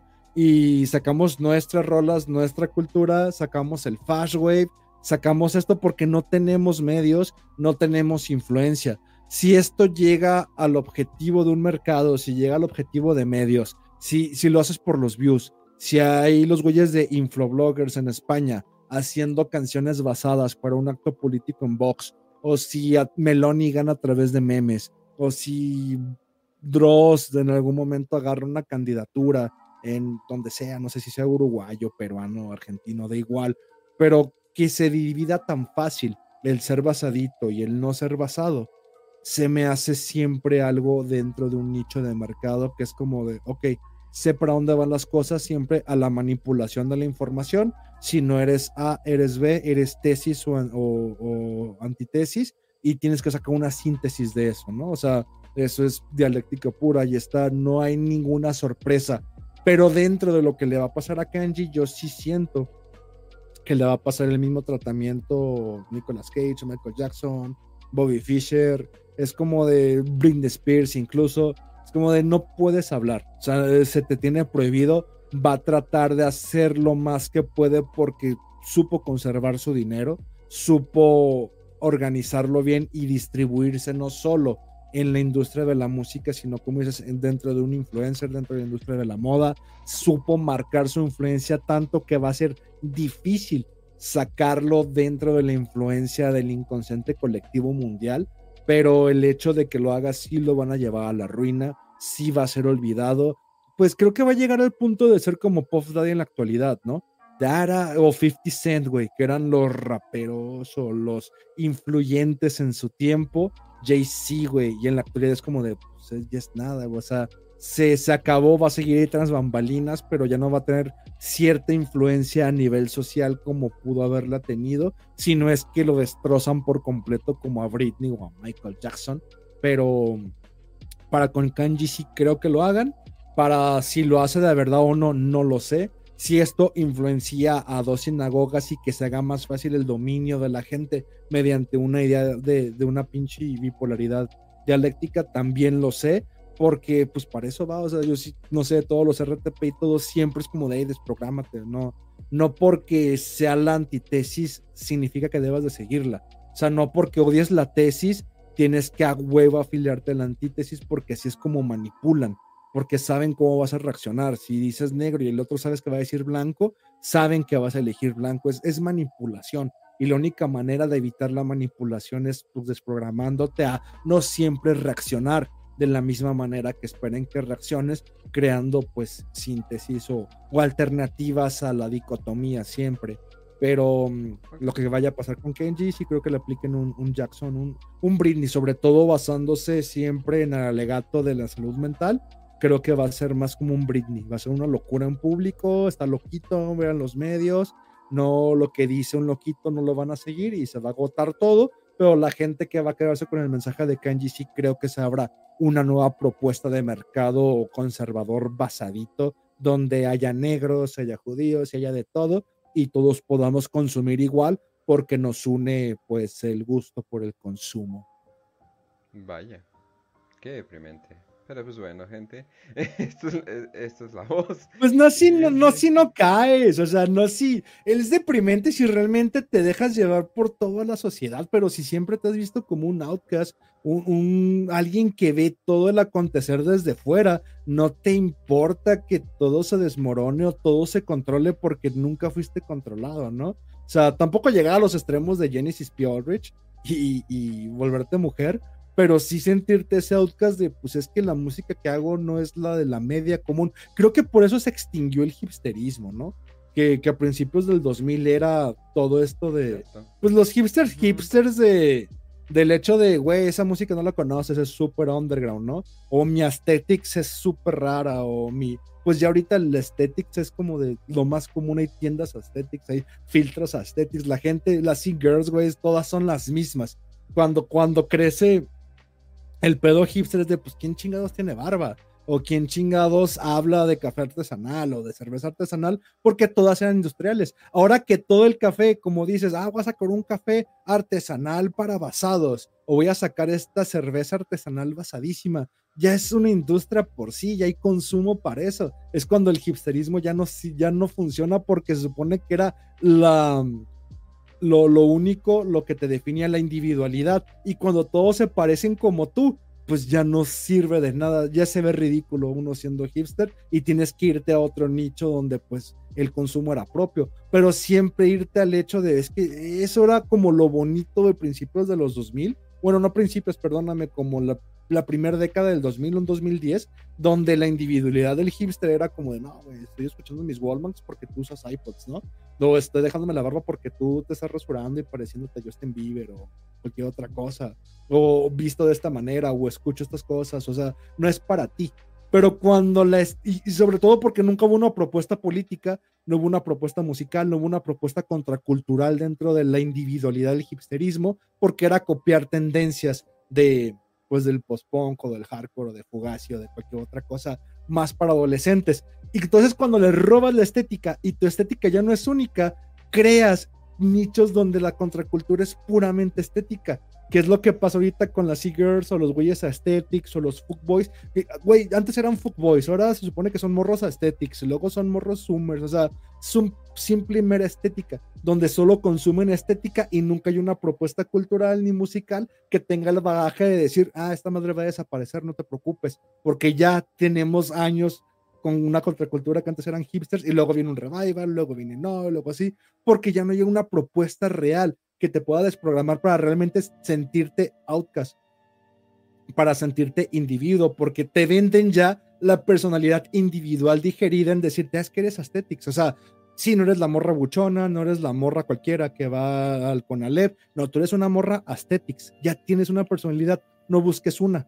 Pero como tú hay miles de morras aesthetics, ¿no? O hay miles de morras y girls, y va a verlas porque no estás creando nada. O sea, incluso la individualidad se te está digiriendo y vendiendo enlatada porque es difícil para ti crearla. Entonces, es triste cuando caes en estos parámetros de consumo, pero no tanto si realmente pues eres un individuo que dice, pues es que yo no soy nada, güey, yo simplemente soy un outcast, soy un güey fuera de estas normas a los cuales no le importa todos los normis por llamarla así, ¿no? Soy un niño edgy que odia a los normies y voy a crear un cómic llamado Mejor para discursos pasados. Pero no sé, que no te agüites, todo está bien, todo, todo es como debe de ser. Ya casi cerca el Día de los Muertos, respeto para los muertos, ¿eh? por favor. No necesito. No, no, no, hay que hacer un altar, hacerle un altar a nuestra Eh, no, no me han visto como crees. No, no, no. Simplemente digo, ay, qué feo para ustedes. Pero bueno, eh, no, sí, obviamente no. Pero bueno, eh, banda, ya saben que nos pueden escuchar los jueves en vivo. De ahí vamos a estar moviéndolo a los, a los podcasts. Eh, debido a cómo funciona YouTube y cosas por el estilo, sí vamos a estar subiendo videos de lo que platicamos aquí, pero va a ser después. Eh, ahorita ya estoy terminando el de Heather, eh, nos tuvo un problema de software. Eh, por una nueva tarjeta gráfica que adquirí, pero ahí lo vamos a, ahí lo vamos a arreglar. entonces vamos a estar subiendo los videos aquí. Pero obviamente van a ser versiones editadas, con bla bla bla, con cosas, etcétera. El, si ustedes quieren escuchar así como, como, como les gusta, cruda y directa, eh, pues simplemente se van a Spotify o al Anchor de la voz, busquen o agarren su app de podcast, busquen la voz, así como ya saben que se escribe, y ya simplemente sería cuestión de que nos escuchen ahí eh, completito en forma de podcast.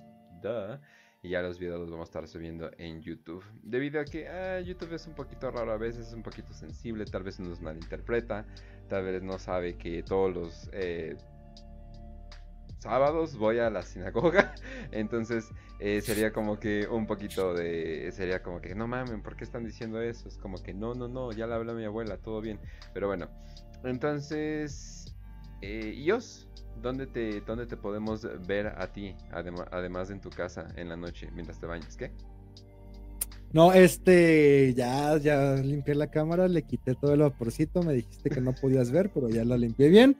Y como dice Kench, recuerden, sobre todo estos en vivos, los estamos transmitiendo en el canal de YouTube, pero pues se van a quitar y luego ya se va a subir el video editado. Pero si quieren conservar toda la información pura, dura, cruda de estos en vivos en formato podcast, como dijo Kench, váyanse a Spotify, busquen la voz con B chica O y doble S al final y cuando quieran seguir escuchando más de mi sensual voz o burlarse de ella porque hablo como pendejo, váyanse al canal de Robando tu Planeta, donde pueden escuchar los podcasts que llevo hasta el momento, porque no he subido más, ya que, pues, como dice uno, Super Aragán, LOL, YOLO, no lo sé cómo diga la juventud actual. Yo antes era hipster y ya no soy porque ya crecí, envejecí y pago impuestos. Pero si quieren seguir escuchando las tonterías que digo o ponerse en contacto conmigo, váyanse al Twitter de arroba tacos de canasbol con Z de grande y me pueden mandar un privado y mandarme sus nudes, sus fotos, cotorrear o cualquier recomendación o lo que sea, váyanse al Instagram de os1611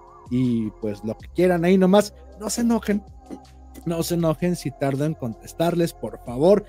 Van a pasar semanas, van a pasar meses, van a pasar años, pero van a recibir un mensaje mío, porque pues así soy yo, ¿verdad? Como pinche güey desobligado y pues nada, también está el TikTok de OS1611, pero ahí como subo cosas a veces que se me ocurren, a veces que no, no lo tengo tan, tan, tan actualizado como el Instagram o, o el Twitter. Pero pues si de por sí me tardo en Instagram y Twitter, este, no se apuren con el TikTok. Ahí nomás vayan a ver los videitos donde subo cosas sin explicación porque pues le quiero hallar, quiero sentirme chavo, no quiero envejecer muchachos. Pero Kench, tu Twitter, nos despedimos, ¿qué hacemos? Sí, en eh, arroba Kench1611. Eh, sí, banda, no se estresen de que os les contesto súper tarde. Eh, como, como, dice, eh, como, como dicen, un mago nunca llega tarde, ni temprano. es que sí, no, banda, perdónenme, soy bien desobligado, no, se me olvida. Así no uso el celular. Así es, así es. Y... espera, deja publicar lo de las picadas. Eh, nada más. Eh, ah, aquí está. Es que alguien estaba preguntando eh, ¿qué, pedo, dónde vendes tus picadas de olla. Ahí las puse, banda. Por denme dinero, denme dinero, banda. si quieres picar, te dan un NFT gratis, increíble. entonces, nos pueden encontrar en YouTube, en Spotify, en todas las plataformas de Anchor. Y si quieren pues, saber poquito más de nosotros, nuestros canales están en Telegram. También tenemos páginas de Facebook eh, e Instagram, pero no son tan actualizadas como las de Telegram y las cosas que publicamos obviamente ahí son súper distintas. Y también váyanse al canal de La Voz en TikTok, donde ya no vamos a estar subiendo exclusivamente cosas eh, de... O sea, como fragmentos y cosas por el estilo. A veces sí, pero vamos a tratar de hacerlo lo más original posible para que sea contenido original y hay una razón para estar en TikTok y no simplemente eh, estar en, otros canales en vivos o cosas por el estilo, ¿no? Pero pues bueno, ahí van a ver todo lo que, todo lo que viene, eh, les va a gustar mucho, pero pues bueno, ahora sí, Banda, pues yo no tengo Facebook, este, ya borré todo, soy libre, por fin soy libre de Facebook, ya tengo más de dos meses sin necesitarlo, no creí que fuera capaz de ello, entonces por eso nomás Twitter, Instagram y el TikTok, este, neta no tengo ninguna cuenta, no tratan como de buscarme, no, no, no, no, nomás estoy usando y el TikTok no le hallo, entonces que ahí, no, no sé, yo sí subo contenido súper tonto al TikTok, pero porque le quiero entender, este, es que no sé, me regañan ahí los comentarios de no se le entiende, pues no es para que le entiendas, pendejo, es para que investigues, por eso es el TikTok, pero es que no entiendo a la gente ahí, güey, es como, no se entendió su mensaje, pues, para que agarren los pinches fotos. Ajá, pues ve las fotos y googlealo, idiota, o sea, pero luego cuando dejo de ver viejas chichonas bailando paños menores, digo, ah, es que sí les explican todo, güey. O sea, los que tienen un chingo de views, es gente que les digiere, les mastique, les explica todo en un minuto. Y es como, a la verga, pinche imbécil. Vale, verga, pero gracias a ustedes, banda, que están escuchando. Y no sé si Ken a censurar, que no creo, porque Spotify sí nos deja decir groserías y demás porquerías. Así que Ken lo va a subir crudo y directo. Pero pues quienes estuvieron en en vivo, gracias por escuchar todas estas groserías, pérdida de tiempo y estar compartiendo este pequeño momentito con nosotros. Para quien está en el podcast a través de Spotify o cualquier plataforma en Anchor, muchas gracias por haber llegado hasta aquí después de dos horas de ranteo de dos señores jugándole a la radio, a hacer podcast y demás. Muchas gracias por seguir escuchándonos, apoyando el proyecto y cualquier duda o comentario vayan con Kench porque yo no los voy a apelar. Sin embargo, como cada semana, no me queda más que desearles salud y victoria. Los amo, gracias banda.